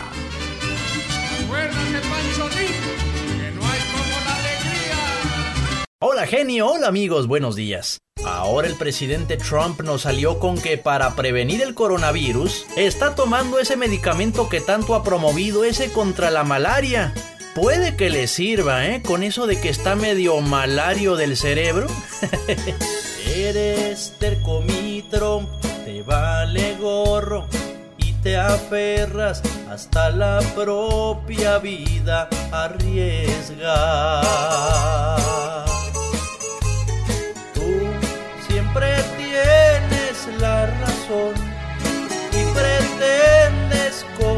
Comprobar que sirve tu medicamento. Hidroxicloroquina. Contra el COVID no funcionó y hasta daña el corazón. La ra, ra, ra, Hidroxicloroquina. La tomas disque para prevención y le das promoción. La ra, la, ra, ra, ra.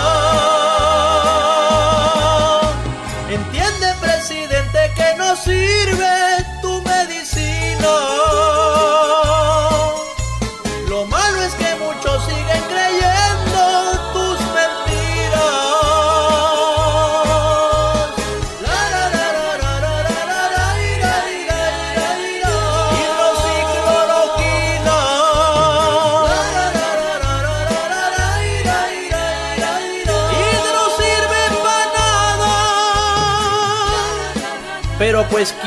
Somos nosotros para decirle que no se la tome, verdad? Si él es un genio, pero no el genio Lucas, claro.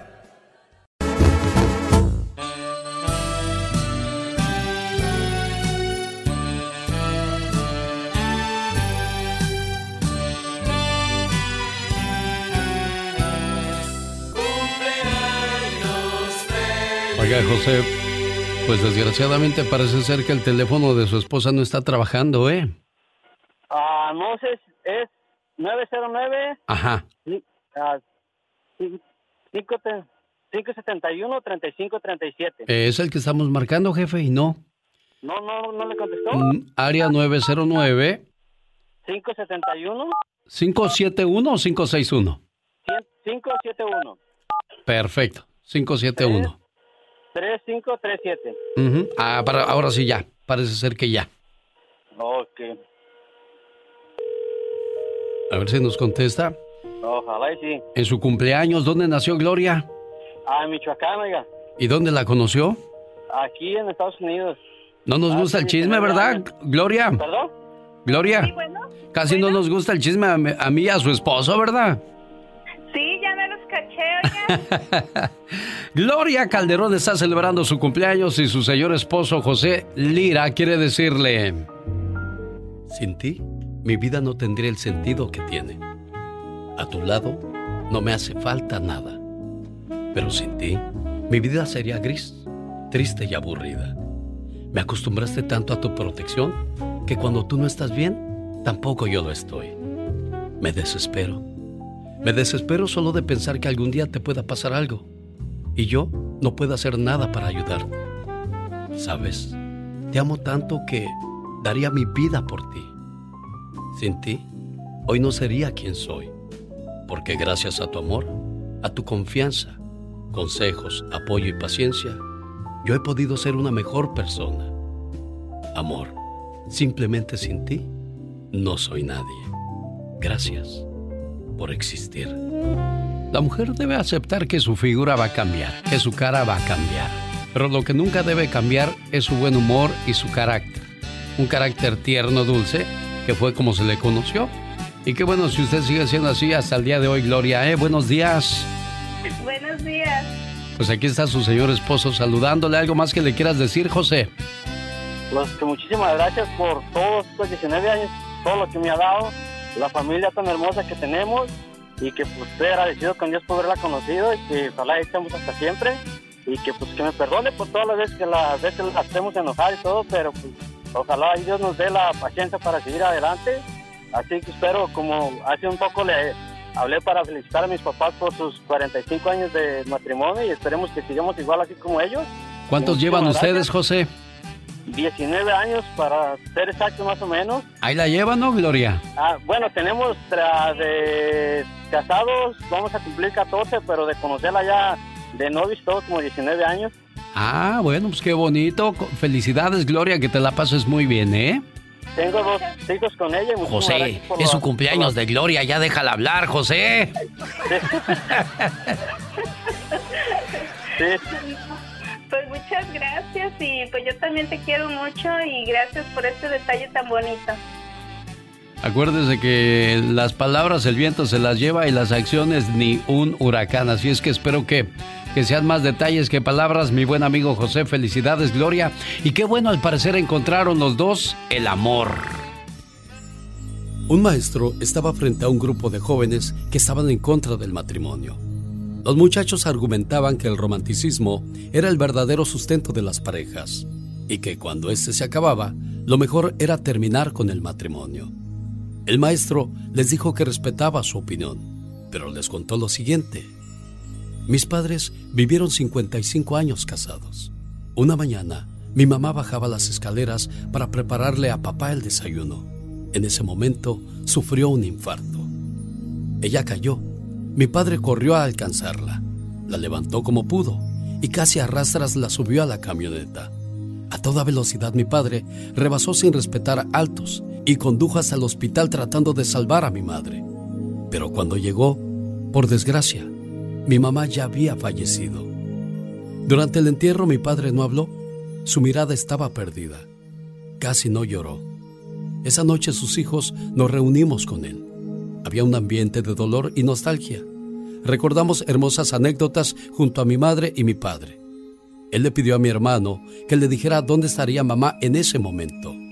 Mi hermano, que es un experto en la materia, comenzó a hablar de la vida después de la muerte, conjeturas de cómo y dónde estaría ella en ese momento. Mi padre escuchaba con atención. De pronto mi papá dijo que lo lleváramos al cementerio. Pero, papá, son las 11 de la noche. No podemos ir al cementerio. Mi padre con voz fuerte dijo, no discutan conmigo, por favor. No discutan con el hombre que acaba de perder a la que fue su esposa por 55 años. Se produjo un momento de respetuoso silencio y no se discutió más y llevamos a papá al cementerio. Pedimos permiso al velador. Con una linterna llegamos a la tumba de mi madre. Mi padre al llegar se hincó y comenzó a acariciarla. Comenzó a llorar y nos dijo a sus hijos que veíamos la escena conmovidos. Fueron 55 años, ¿saben? Nadie puede hablar del amor verdadero si no tiene idea de lo que es compartir la vida con una mujer así. Ella y yo estuvimos juntos en aquellas crisis. Perdí mi trabajo y ella estuvo junto a mí.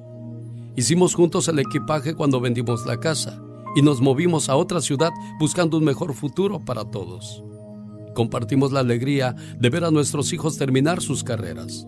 Lloramos uno al lado del otro cuando perdíamos a nuestros seres queridos. Cuando alguien se enfermaba, rezábamos juntos en la sala de espera de algún hospital. Nos apoyamos siempre en el dolor. Nos abrazamos en cada Navidad y perdonamos nuestros errores. Hijos, ahora se ha ido. Y estoy contento dentro de este dolor. ¿Saben por qué? Porque se fue antes que yo y no tuvo que vivir esta agonía y el dolor de enterrarme y de quedarse sola después de mi partida. Seré yo quien pase por eso y le doy gracias a Dios por todo esto. La amo tanto que no me hubiera gustado que ella sufriera todo lo que estoy pasando. Cuando mi padre terminó de hablar, mis hermanos y yo Teníamos el rostro empapado de lágrimas. Abrazamos a papá y él nos consoló. Todo está bien, hijos. Podemos irnos a casa. Ha sido un buen día. Esa noche entendí lo que es el verdadero amor. Dista mucho del romanticismo. No tiene que ver nada con el sexo. Más bien se vincula al trabajo, al complemento, al cuidado y sobre todo al verdadero amor que se profesan dos personas realmente comprometidas. Cuando el maestro terminó de hablar, los jóvenes no pudieron debatirle sobre el matrimonio. Ese tipo de amor era algo que ellos no conocían. Ojalá algún día puedas encontrar un amor así. Y si lo encuentras, jamás, pero jamás lo dejes ir.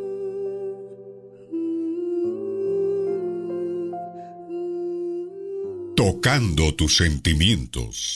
El genio Lucas. El genio Lucas. La voz de Emiliano se llama Te quiero ver.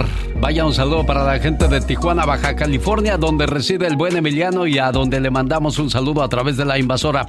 Lourdes, ¿qué tal? Buenos días, ¿cómo estás? Oye, que fue tu cumpleaños el domingo. Sí. ¿Hiciste pastel y mole y todo el rollo? Sí. Qué bueno, me da mucho gusto.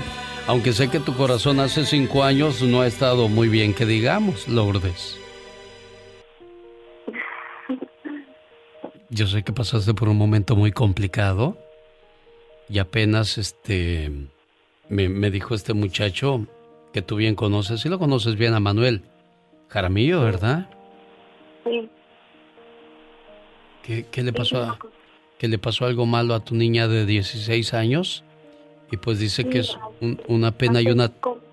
¿Mande? Hace cinco meses. ¿Cinco meses? Sí. Yo pensé que hace cinco años. No, hace cinco meses. ¿Qué le pasó a tu muchacha de 16 años? Se fue a una. En, en diciembre, el 17 de diciembre, salió a una posada Ajá. y ya no regresó. La mataron. Lourdes. Pues no sé bien porque el muchacho que se la llevó, solamente él dice que él me la trajo aquí a la puerta de la casa y yo la fui a buscar a su casa de él y él nada más me entregó su puro teléfono de ella. ¿Y la policía pues. qué dijo? Eh, no dicen que fue atropellada y que pues yo nada más me dicen eso, que fue atropellada.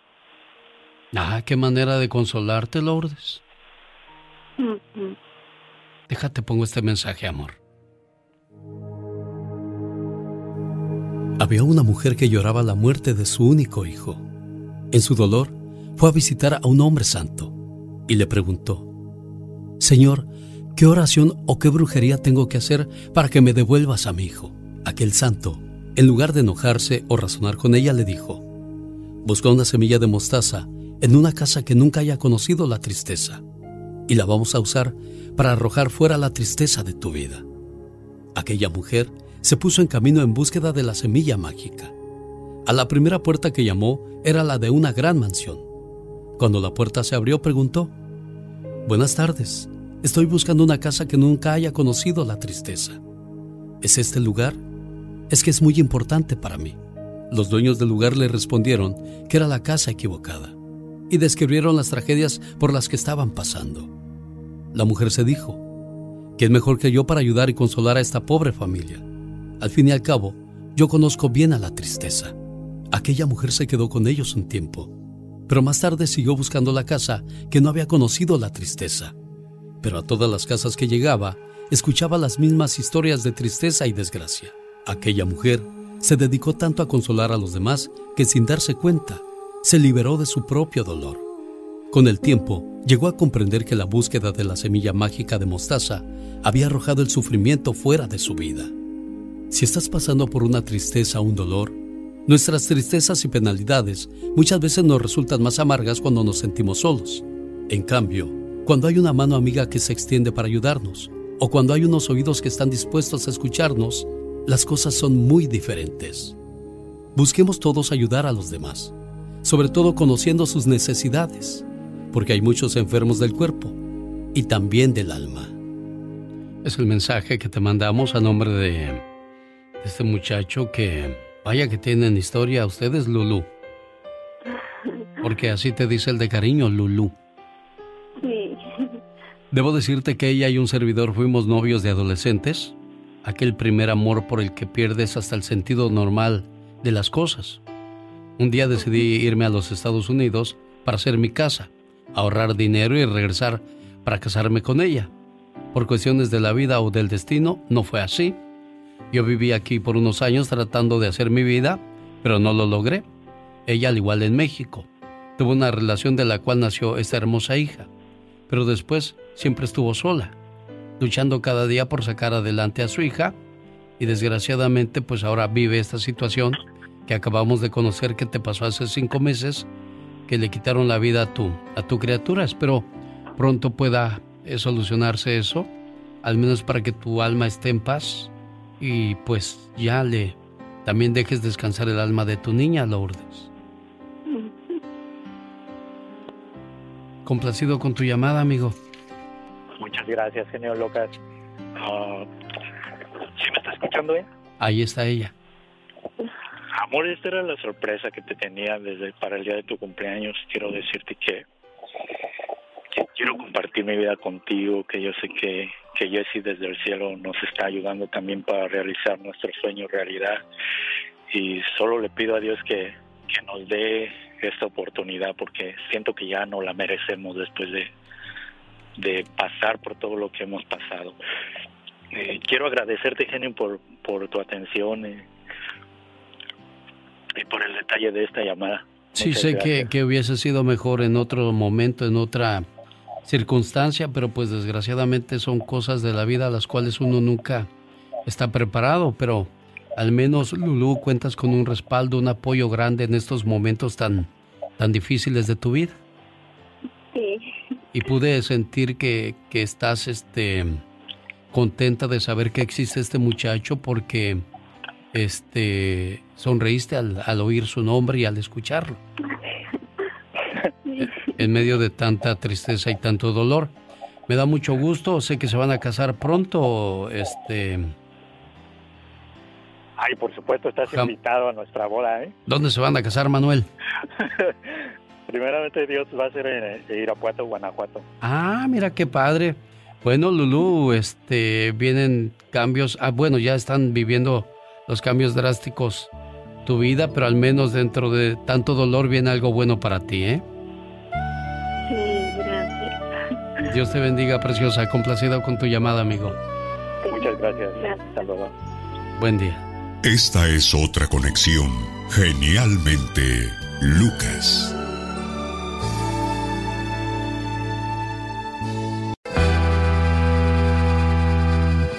Jonathan. Sí. ¿Cuánto quieres a tu mamá? Muchísimo. Mucho, mucho, como de aquí al, al cielo. Yo creo que más allá. Más allá, hasta el infinito, ¿verdad? Claro. Sí, porque el amor de una madre no tiene valor ni distancia, mucho menos tiempo. ¿Qué quieres decirle a tu mamá hoy en el día de su cumpleaños? Pues que, que la quiero mucho, que muchas felicidades, que gracias por lo que ha hecho por mí, por mis hermanos, que ha sido un gran ejemplo en mi vida y que la amo con todo mi, mi corazón. ¿Cuántos años cumple tu mamá? Cumple 62, si no me equivoco. A ver si le atinó Jonathan Rosa Jiménez. Sí, es No, no le atinó. Él me quiere hacer más joven. Ah, tiene más. sí, cumple 64. 64, incre y se oye bien fresca, bien joven usted todavía, Rosita. sí, ¿verdad? Bueno, solamente quiero pedirle un favor a su hijo Jonathan que que pues al llegar a cierta edad los papás como que comienzan a cansar a los hijos, como que todo les molesta. Ténganles amor y paciencia, así como ellos les tuvieron cuando estaban pequeños, ¿verdad, Rosa María? Claro que sí, es lo que tenemos que hacer con los hijos. Bueno, de eso va a hablar la siguiente reflexión, que quiero dedicársela a todos aquellos hijos que de repente son muy impacientes. Qué bueno que no es tu caso, Jonathan, porque se escucha que quieres y vas a procurar mucho a tu mamá cuando llegue a cierta edad. Así es que quédese tranquila, Rosa María Jiménez, que usted no va a pasar por esas cosas como otras mamás, ¿eh? Sí, claro, gracias. Dios le bendiga, feliz cumpleaños, complacido con tu llamada, Jonathan. Muchísimas gracias. Y esa es la historia de la que hablo yo. Hace unos cuantos años, en una visita de mi madre, me pidió que la acompañara de compras porque necesitaba un vestido nuevo. Normalmente como hombre no me gusta ir de compras, ya que no soy paciente. Sin embargo, nos fuimos juntos al centro comercial. Visitamos casi todas las tiendas en las que había vestidos para damas, y mi madre se probó un vestido tras otro, rechazándolos todos. Al avanzar el día, yo empecé a sentirme cansado y mi madre a sentirse frustrada. Finalmente, en nuestra última parada, mi madre se probó un precioso vestido azul de tres piezas. La blusa tenía un moño en el escote y mientras estaba en el probador con ella, me fijé cómo con mucha dificultad intentaba atarlo. Sus manos estaban tan impedidas por la artritis que no podía hacerlo. Inmediatamente, mi impaciencia dio paso a una ola abrumadora de compasión hacia mi madre. Salí para tratar de esconder las lágrimas que brotaban de mis ojos involuntariamente. Al recobrar la compostura, regresé para atarle el moño. El vestido era hermoso y lo compró. Nuestro viaje de compras había terminado, pero ese suceso se grabó indeleblemente en mi memoria. Durante el resto del día, mi pensamiento se pasó evocando aquel momento en el vestidor y la imagen de las manos de mi madre tratando de atar ese moño. Aquellas manos amorosas que me habían alimentado, que me habían bañado, que me habían vestido, que me habían acariciado y consolado, y sobre todo que habían rezado por mí, estaban ahora conmoviéndome de una manera increíble. Por la tarde, fui al cuarto de mi madre, tomé sus manos, las besé y para su sorpresa le dije que para mí eran las manos más hermosas del mundo. Hoy estoy muy agradecido de que Dios me haya permitido ver con nuevos ojos qué precioso e invaluable regalo de amor me hizo al darme una madre tan sacrificada. Solo puedo rezar para que algún día mis manos y mi corazón puedan llegar a tener la misma belleza de las manos de mi madre. Dios la bendiga, cuídese mucho, Rosa María Jiménez. Sí, gracias, muy amable, genio. Hasta luego, preciosa. Buen día, Jonathan. Gracias, muchas gracias, genio. A la orden, hasta luego. El genio Lucas. 31 años. 35 ya, Silvia Castro de casada. ¿Dónde se conoció con Eliseo? En Acapulco. En Acapulco. Lo vio echándose unos clavados y dijo, ese hombre me gusta para que se meta al mar y me saque unos pescados. Y 35 años después, Eliseo, aquí están. Aquí estamos. Gracias sí, aquí estamos y gracias a Dios y gracias a la bendición de Dios. Hemos pasado por una, una tristeza grande. ¿Cuál fue esa tristeza grande, Eliseo? Hace seis meses eh, falleció nuestro hijo, el menor. Tenía 21 años. Ay. Y este. Pero bueno, eh, yo no sé si son casualidades de la vida, no sé qué pasa. Ah, ahora que, que, llamé con usted, ah, me traje el teléfono de mi hijo, el que tenía su teléfono, porque con mi teléfono eh, tenía tiempos llamándolo, llamándolo y nunca me contestaba.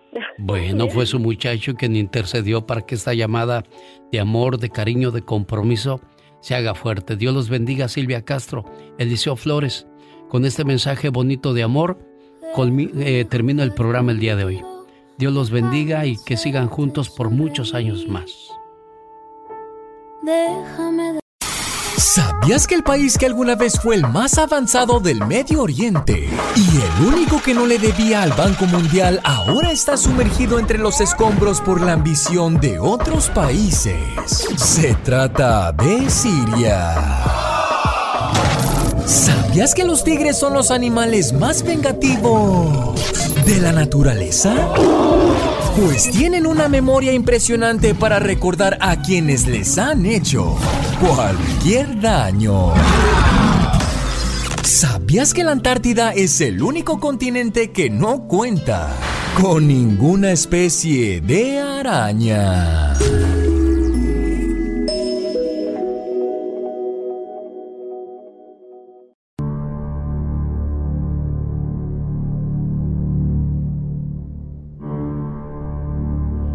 Pues estoy esperando que Michelle Rivera esté lista para hablarnos acerca de que el presidente de México no cree en la violencia de género.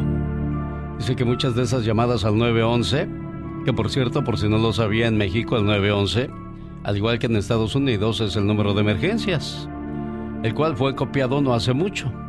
Para no variar, seguimos copiando cosas de, de los Estados Unidos. Y bueno, aquí está el reporte de, de lo que estoy hablando en la voz de Michelle Rivera en vivo y a todo color desde la Ciudad de México. Adelante Michelle con tu reporte. Hola, ¿qué tal amigas y amigos? Les saluda Michelle Rivera para todos los que escuchan el show de Alex Eugenio Lucas en Estados Unidos. El presidente Andrés Manuel López Obrador eh, la semana pasada en rueda de prensa aseguró que el 90% de las llamadas al 911 por violencia intrafamiliar o contra la mujer en México son falsas. Perdón, ahora sí me dejó con la boca abierta. El mandatario desestimó los propios números que le arrojan sus propias dependencias federales de gobierno y que nutren a los estados de la República.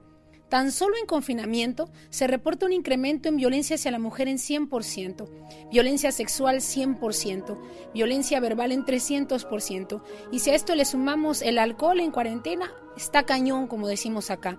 Estos datos los puedes consultar en el Sistema Ejecutivo de Seguridad Nacional.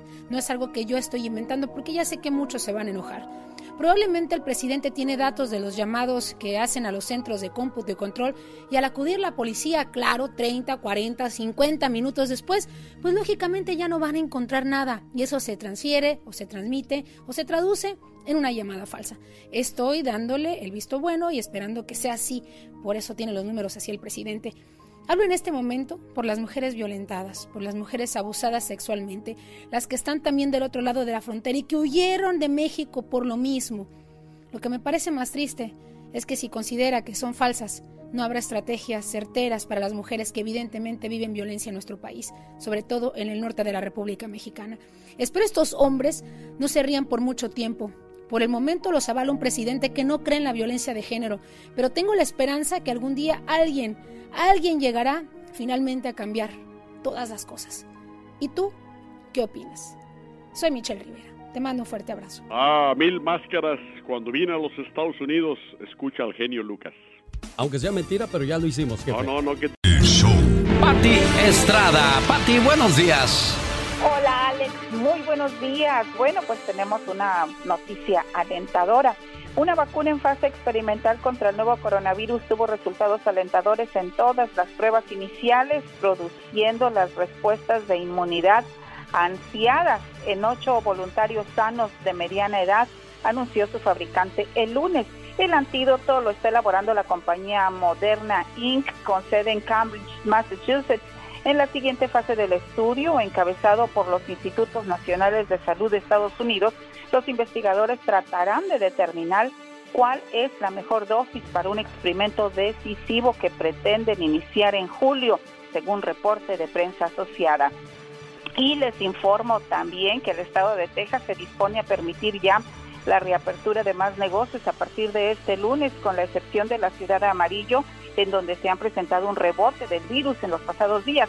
El gobernador Greg dijo que negocios como gimnasios, espacios de oficinas no esenciales, restaurantes al 50% de su capacidad y bares al 25%.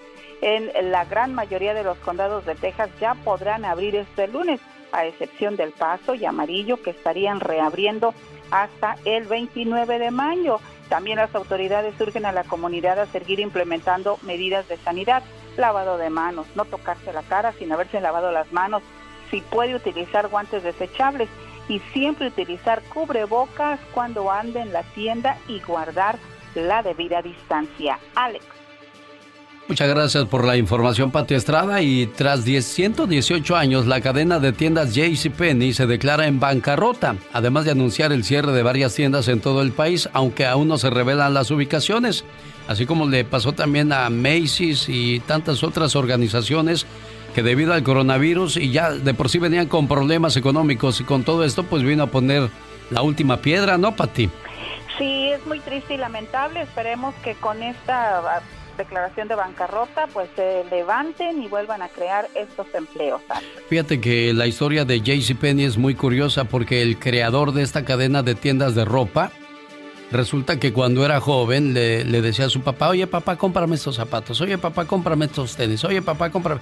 Y un día el papá le dijo, mire mi hijo, si usted quiere tantas cosas así como me las pide, ponga su propia tienda. Y lo inspiró a ah, hacer Penny. No recuerdo el nombre completo de él, lo, lo, leí en una ocasión y se me hizo curioso, ¿no? Cómo obligó a su hijo. Sí, exacto.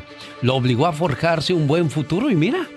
Lo motivó, Alex, lo motivó y bueno, pues que esa motivación surge en cada padre y en cada hijo para que nosotros también tengamos nuestro changarrito, nuestro negocio en un futuro. Sí, sin duda alguna. Gracias, Pati Estrada. Recuerde, dele a su hijo un pescado y tendrá para comer el día de hoy. Pero si le enseña a pescar, tendrá para comer toda la vida. Esta es la radio en la que trabajamos para usted. El genio Lucas presenta. Oh ¿Y ahora quién podrá defenderme? La ayuda a nuestra comunidad. Patti, ¿qué tal? Buenos días, ¿cómo estás? Hola Alex, muy buenos días. Bueno, primero saludar a todos los chicos que se gradúan de high school y decirles que si hay un Krispy Kreme en su vecindario, dígale que vaya a estos establecimientos por su docena de donas. Lleva tu ID de la escuela y si puedes también ve vestido con tu eh, traje de graduación, capa y birrete o cap and gown, como dicen en inglés, y tu ID válido. Y esta promoción es válida hasta agotar existencias. Una docena de donas. Bueno, solamente pedidos para llevar, qué rico. Y bueno, por otro lado, Alex, es que pobrecito, no están festejando su graduación y hay, hay algunas empresas que se han dado a la tarea pues de darles un regalito muy muy conmemorativo para que no pasen esta graduación ahora sí que en blanco. Lo vi en Twitter y se los comento aquí en el show de Alex Eugenio Lucas. Por otro lado, a la gente de California, tenga paciencia, todas las organizaciones sin fines de lucro que están a cargo del reparto del dinero que prometió el gobernador Gavin Newsom para indocumentados afectados directamente por la pandemia, bueno, pues están saturadas, están congestionadas las líneas de teléfono debido a la gran cantidad de llamadas. Tenga paciencia y siga insistiendo porque queremos que usted, radio escucha del show de Alex El Genio Lucas, sea uno de los beneficiados. Yo misma ayer, Alex, no me daba abasto de tantas llamadas de teléfono que le dimos a la gente para que llamaran a esas organizaciones y ojalá pudieran reunir los requisitos que sobre todo indican que se hayan visto afectados directamente por la pandemia y pues bueno, para que les puedan dar esa ayudita. Punto y aparte, la Comisión Federal de Comercio, la FTC, em, ha emitido una alerta, fíjese nada más la alerta que ha emitido, esto para que los, eh, los consumidores o usted, la población, se mantenga vigilante. Si usted tiene un papá, un abuelito en asilo de ancianos o residencias de retiro, ahí les están, en algunos centros, les están exigiendo a sus residentes con Medicaid que firmen sus cheques de estímulo, luego endorsarlos a los centros. Eh, según la FTC, dice que varios estados del país se están recibiendo reportes de asilos de ancianos que afirman que bajo las reglas de los programas de beneficios federales, los cheques de estímulo se consideran recursos y se deben usar para pagar por los servicios en estos eh, centros, es decir, van con los viejitos, le dice, fírmele su cheque, endóselo, porque sabe que es un recurso de acuerdo a beneficios federales de Medicaid y me pertenecen. La FTC señala que esto no es cierto y alienta a los consumidores a verificar con sus seres queridos que reciben beneficios del Medicaid que viven en estos centros y presentar una queja cuanto antes. Así los de ancianos no pueden incautar los pagos de estímulos de sus residentes por el solo hecho de que estos residentes reciben beneficios de Medicaid. Pobrecitos viejitos, ¿verdad, Alex? Como decía mi abuela, el mundo es de los vivos, no cabe duda, Pati. Totalmente, pero pues con ellos no se vale, bueno, de hecho no se valen las tranzas en ningún caso, mucho menos, mucho menos con los viejitos, así es de que tenga mucho cuidado.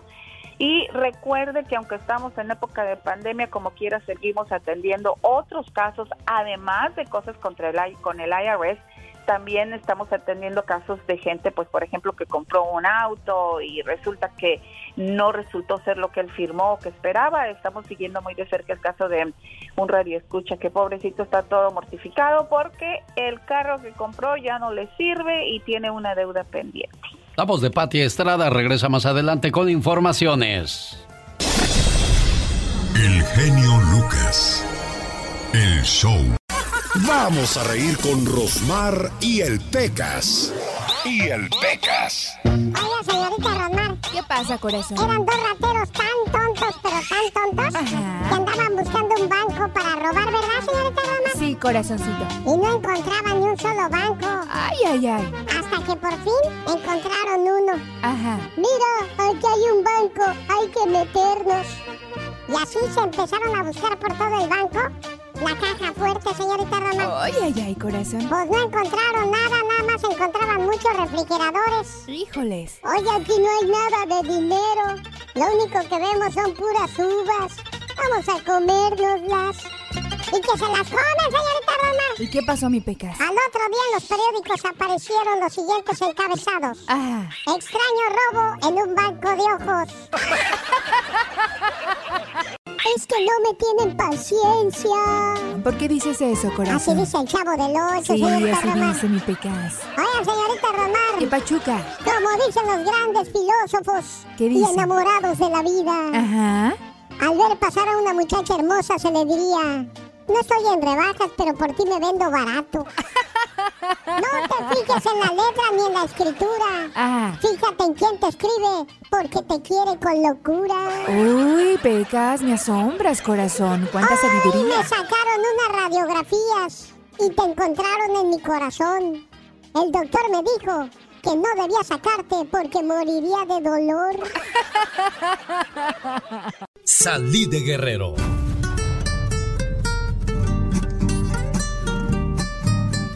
Pero Guerrero nunca salió de mí. La nostalgia de mi tierra está con... Alex, el genio Lucas.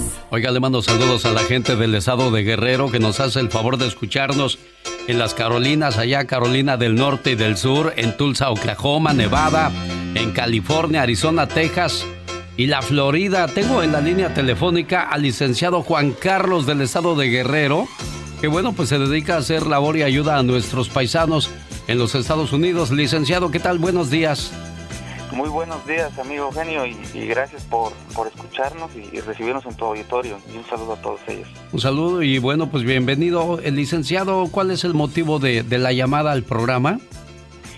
Pues bien, mira, como tú bien lo has dicho, hay muchos guerrerenses que te escuchan a lo largo y ancho de todo el país. Entonces, nosotros venimos por parte del gobierno del estado de Guerrero y somos un puente que coadyuva en diferentes eh, trámites que muchas veces los paisanos, pues por el hecho de, de no estar allá, no pueden hacer ciertas ciertos trámites.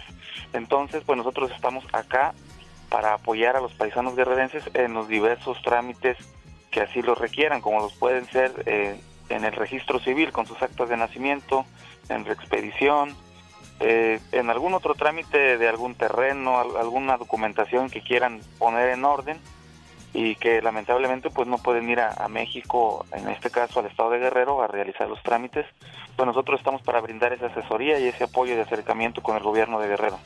Qué bueno que existan personas que, que vengan a ofrecer este tipo de servicios, ¿no, Pati Estrada?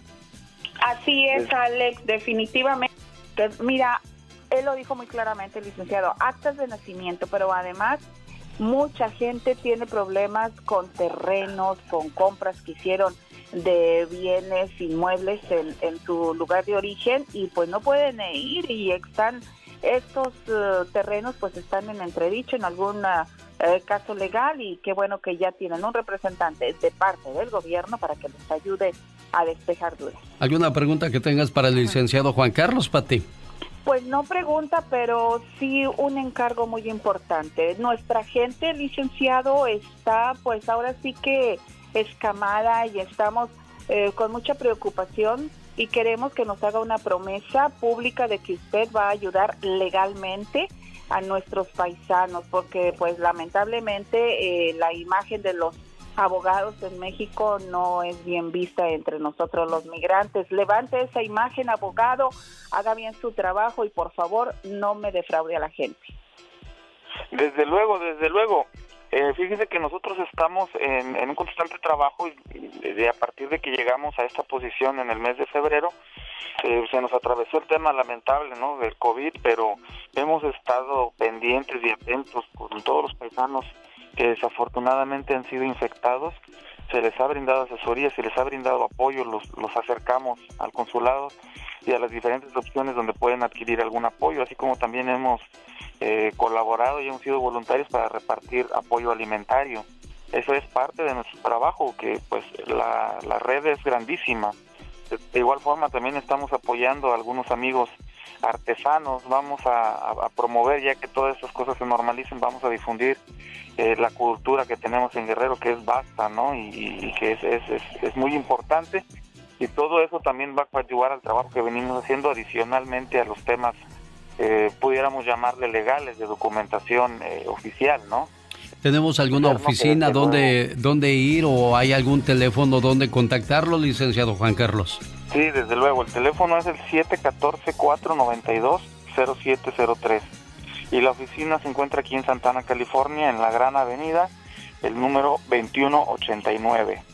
Bueno, pues ya escuchó la gente del estado de Guerrero. Se pueden acercar ahí para, pues en caso de que tengan algún problema, Dios no lo quiera, algún familiar fallecido por el coronavirus eh, ¿cuál, es la ayuda que le brindan a, la gente en este momento, eh, licenciado?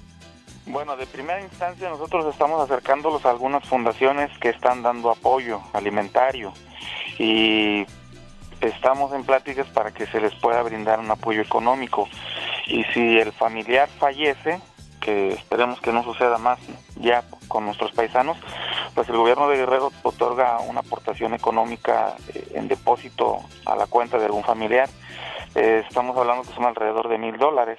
Además buscamos el enlace en el consulado para, para buscar un descuento con alguna de las funerarias con, los cuales tienen convenio, pues para, para acceder a, a, un servicio pues más económico, digámoslo así, ¿no? Bueno, paisanos de Guerrero, ya escucharon, no están solos. Para más información pueden llamar al licenciado Juan Carlos al área 714 492 0703. Gracias, licenciado, que tenga un excelente día. Muy bien, muchas gracias, muy amable. Hasta luego, a sus órdenes también nosotros aquí al 1877-354-3646. Esta es la radio en la que trabajamos para usted. Across America, BP supports more than 275,000 jobs to keep energy flowing. Jobs like updating turbines at one of our Indiana wind farms and producing more oil and gas with fewer operational emissions in the Gulf of Mexico. It's and, not or. See what doing both means for energy nationwide at bp.com slash investing in America. Así suena tu tía cuando le dices que es la madrina de pastel para tu boda. Y cuando descubre que ATT les da a clientes nuevos y existentes nuestras mejores ofertas en smartphones eligiendo cualquiera de nuestros mejores planes. Descubre cómo obtener el nuevo Samsung Galaxy S24 Plus con AI por cuenta nuestra con intercambio elegible. Conectarlo cambia todo. ATT. Las ofertas varían según el dispositivo, están sujetas a cambios. La oferta del S24 Plus de 256 GB disponible por tiempo limitado, sujeto a términos y restricciones. Visita tt.com diagonal S-US diagonal Samsung para más detalles.